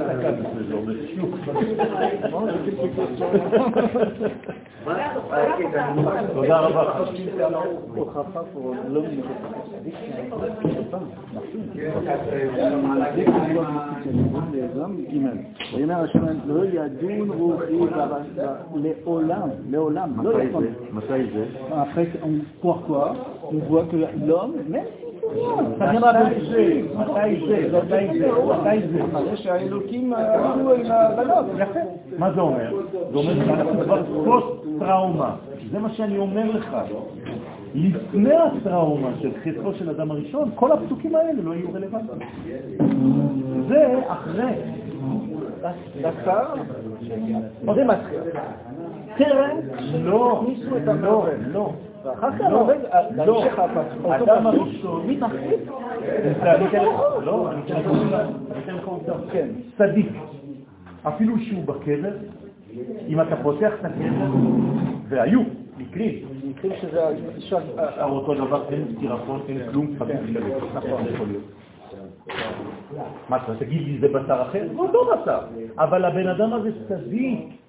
לכן ברגע שיש נשמה בתוך גוף, גם בגלל שאנחנו פוסט-טראומה, אז הוא מת כאילו, אבל איך קוראים לחכמים? ישני עפר. הוא לא מת, הוא לא יכול למות. כי לא- התיקון של הבשר בא לתקן כמה מיני דברים. יכול להיות שבדברים האלו הוא לא צריך לתקן, כי למה? כי אז... אה, אבל שוב פעם, כי- אין תולעים, כי תולעים באים ל... נכון, אבל הכל לא- זה לא תוצאה שום של דבר החטא. בזה. בדיוק. בסדר. הכל תוצאה של החטא. אם לא היה חטא, אז אין תולעים. אז גם הבשר הוא כזה. לא. זה העניין, זה- העניין. זה כן. אבל לא. לא, מיד שיש. מיד שיש. לא, כי אתה נותן לחומר מעלה נמוכה יותר מאשר למון. והקדוש ברוך הוא... לא. לא. אני אני מסכים. זה- המחלוקת. זה לא נכון. זה לא- לא נכון. זה אני ורוכב על חמור, הוא חייב שיהיה החומר הזה. והחומר הזה, ברגע שאתה מעלה אותו, זה כמו בדיוק מה שבא לתת אליהו לא הנביא. מה אמר אליהו הנביא? לפני החטא, כן. הה, הכלי, היה כמו עבר. מה זה אומר? תתרגם את זה למילים שלנו, הבשר היה כמו הנשמה. זה בדיוק מה שהוא, זה החידוש של אליהו הנביא. גם אני לא, אבל אנחנו לומדים. אנחנו לומדים, גם אני לא ברמה. יש אנשים שהשולחן הזה, אני אני בפנים, אני יכול להיכנס פנימה. כן. למה? זה חומר. לא, רק צריך לשחק עם ה- עם ה- עם המדעים. עם הידיים. עם ממדים. אה, עם המימדים. בסדר. זה אומר שמה? יש... פה זה פה, אבל זה לא פה. אה, אתה רואה? אז פה אתה מסכים. למה? כי זה קצת יותר קרוב למדע. כן. יפה. אם אני... אני מבין אותך, הבנתי את הראש שלך. אני מתחיל קצת אה, לתפוס אותך. אבל זה מימד אותו דבר. עוד מחשבה אולי. כן. לא רק זה שכשאתה עושה משהו, אתה צריך שזה יהיה שלם, אלא גם בעצם אתה צריך לחשוב על לחשוב. הגדול. על הכלל השלם, לא על השלם של המעשה הפרטי. שלך. אם לא, אתה עדיין בתוך הבועה שלך. בדיוק. נכון. אוקיי. תודה רבה, תודה. מה שלומך? בסדר? תדרוש ממש לשם שלום לאבא ולאמא בעזרת השם. שלום, שלום, תודה רבה. שבת שלום, שבת שלום. מה? תודה רבה. תודה רבה, תודה. הרב, אתה לא יודע איך אתה עושה. השם ישמור אתכם.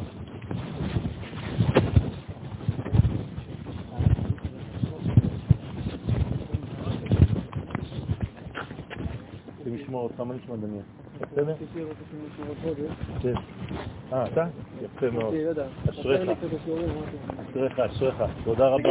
דרישת שלום לכולם. שבת שלום. דרישת שלום לכל המשפחה. מזל טוב, מזל טוב. נולד לו בן. גבריאל. גבריאל. הקדוש ברוך הוא יברך, בעזרת השם יהיה להם בריאות שלמה לכולם, כל הילדים, בעזרת השם גם לאימא, בריאות איתנה, ובעזרת השם תראו רק נחת, אמן כן יהי רצון. כן, כן, כן, כן, פשוט לא הייתי ליד הלוח. תודה רבה, חנה, ממש משהו גדול.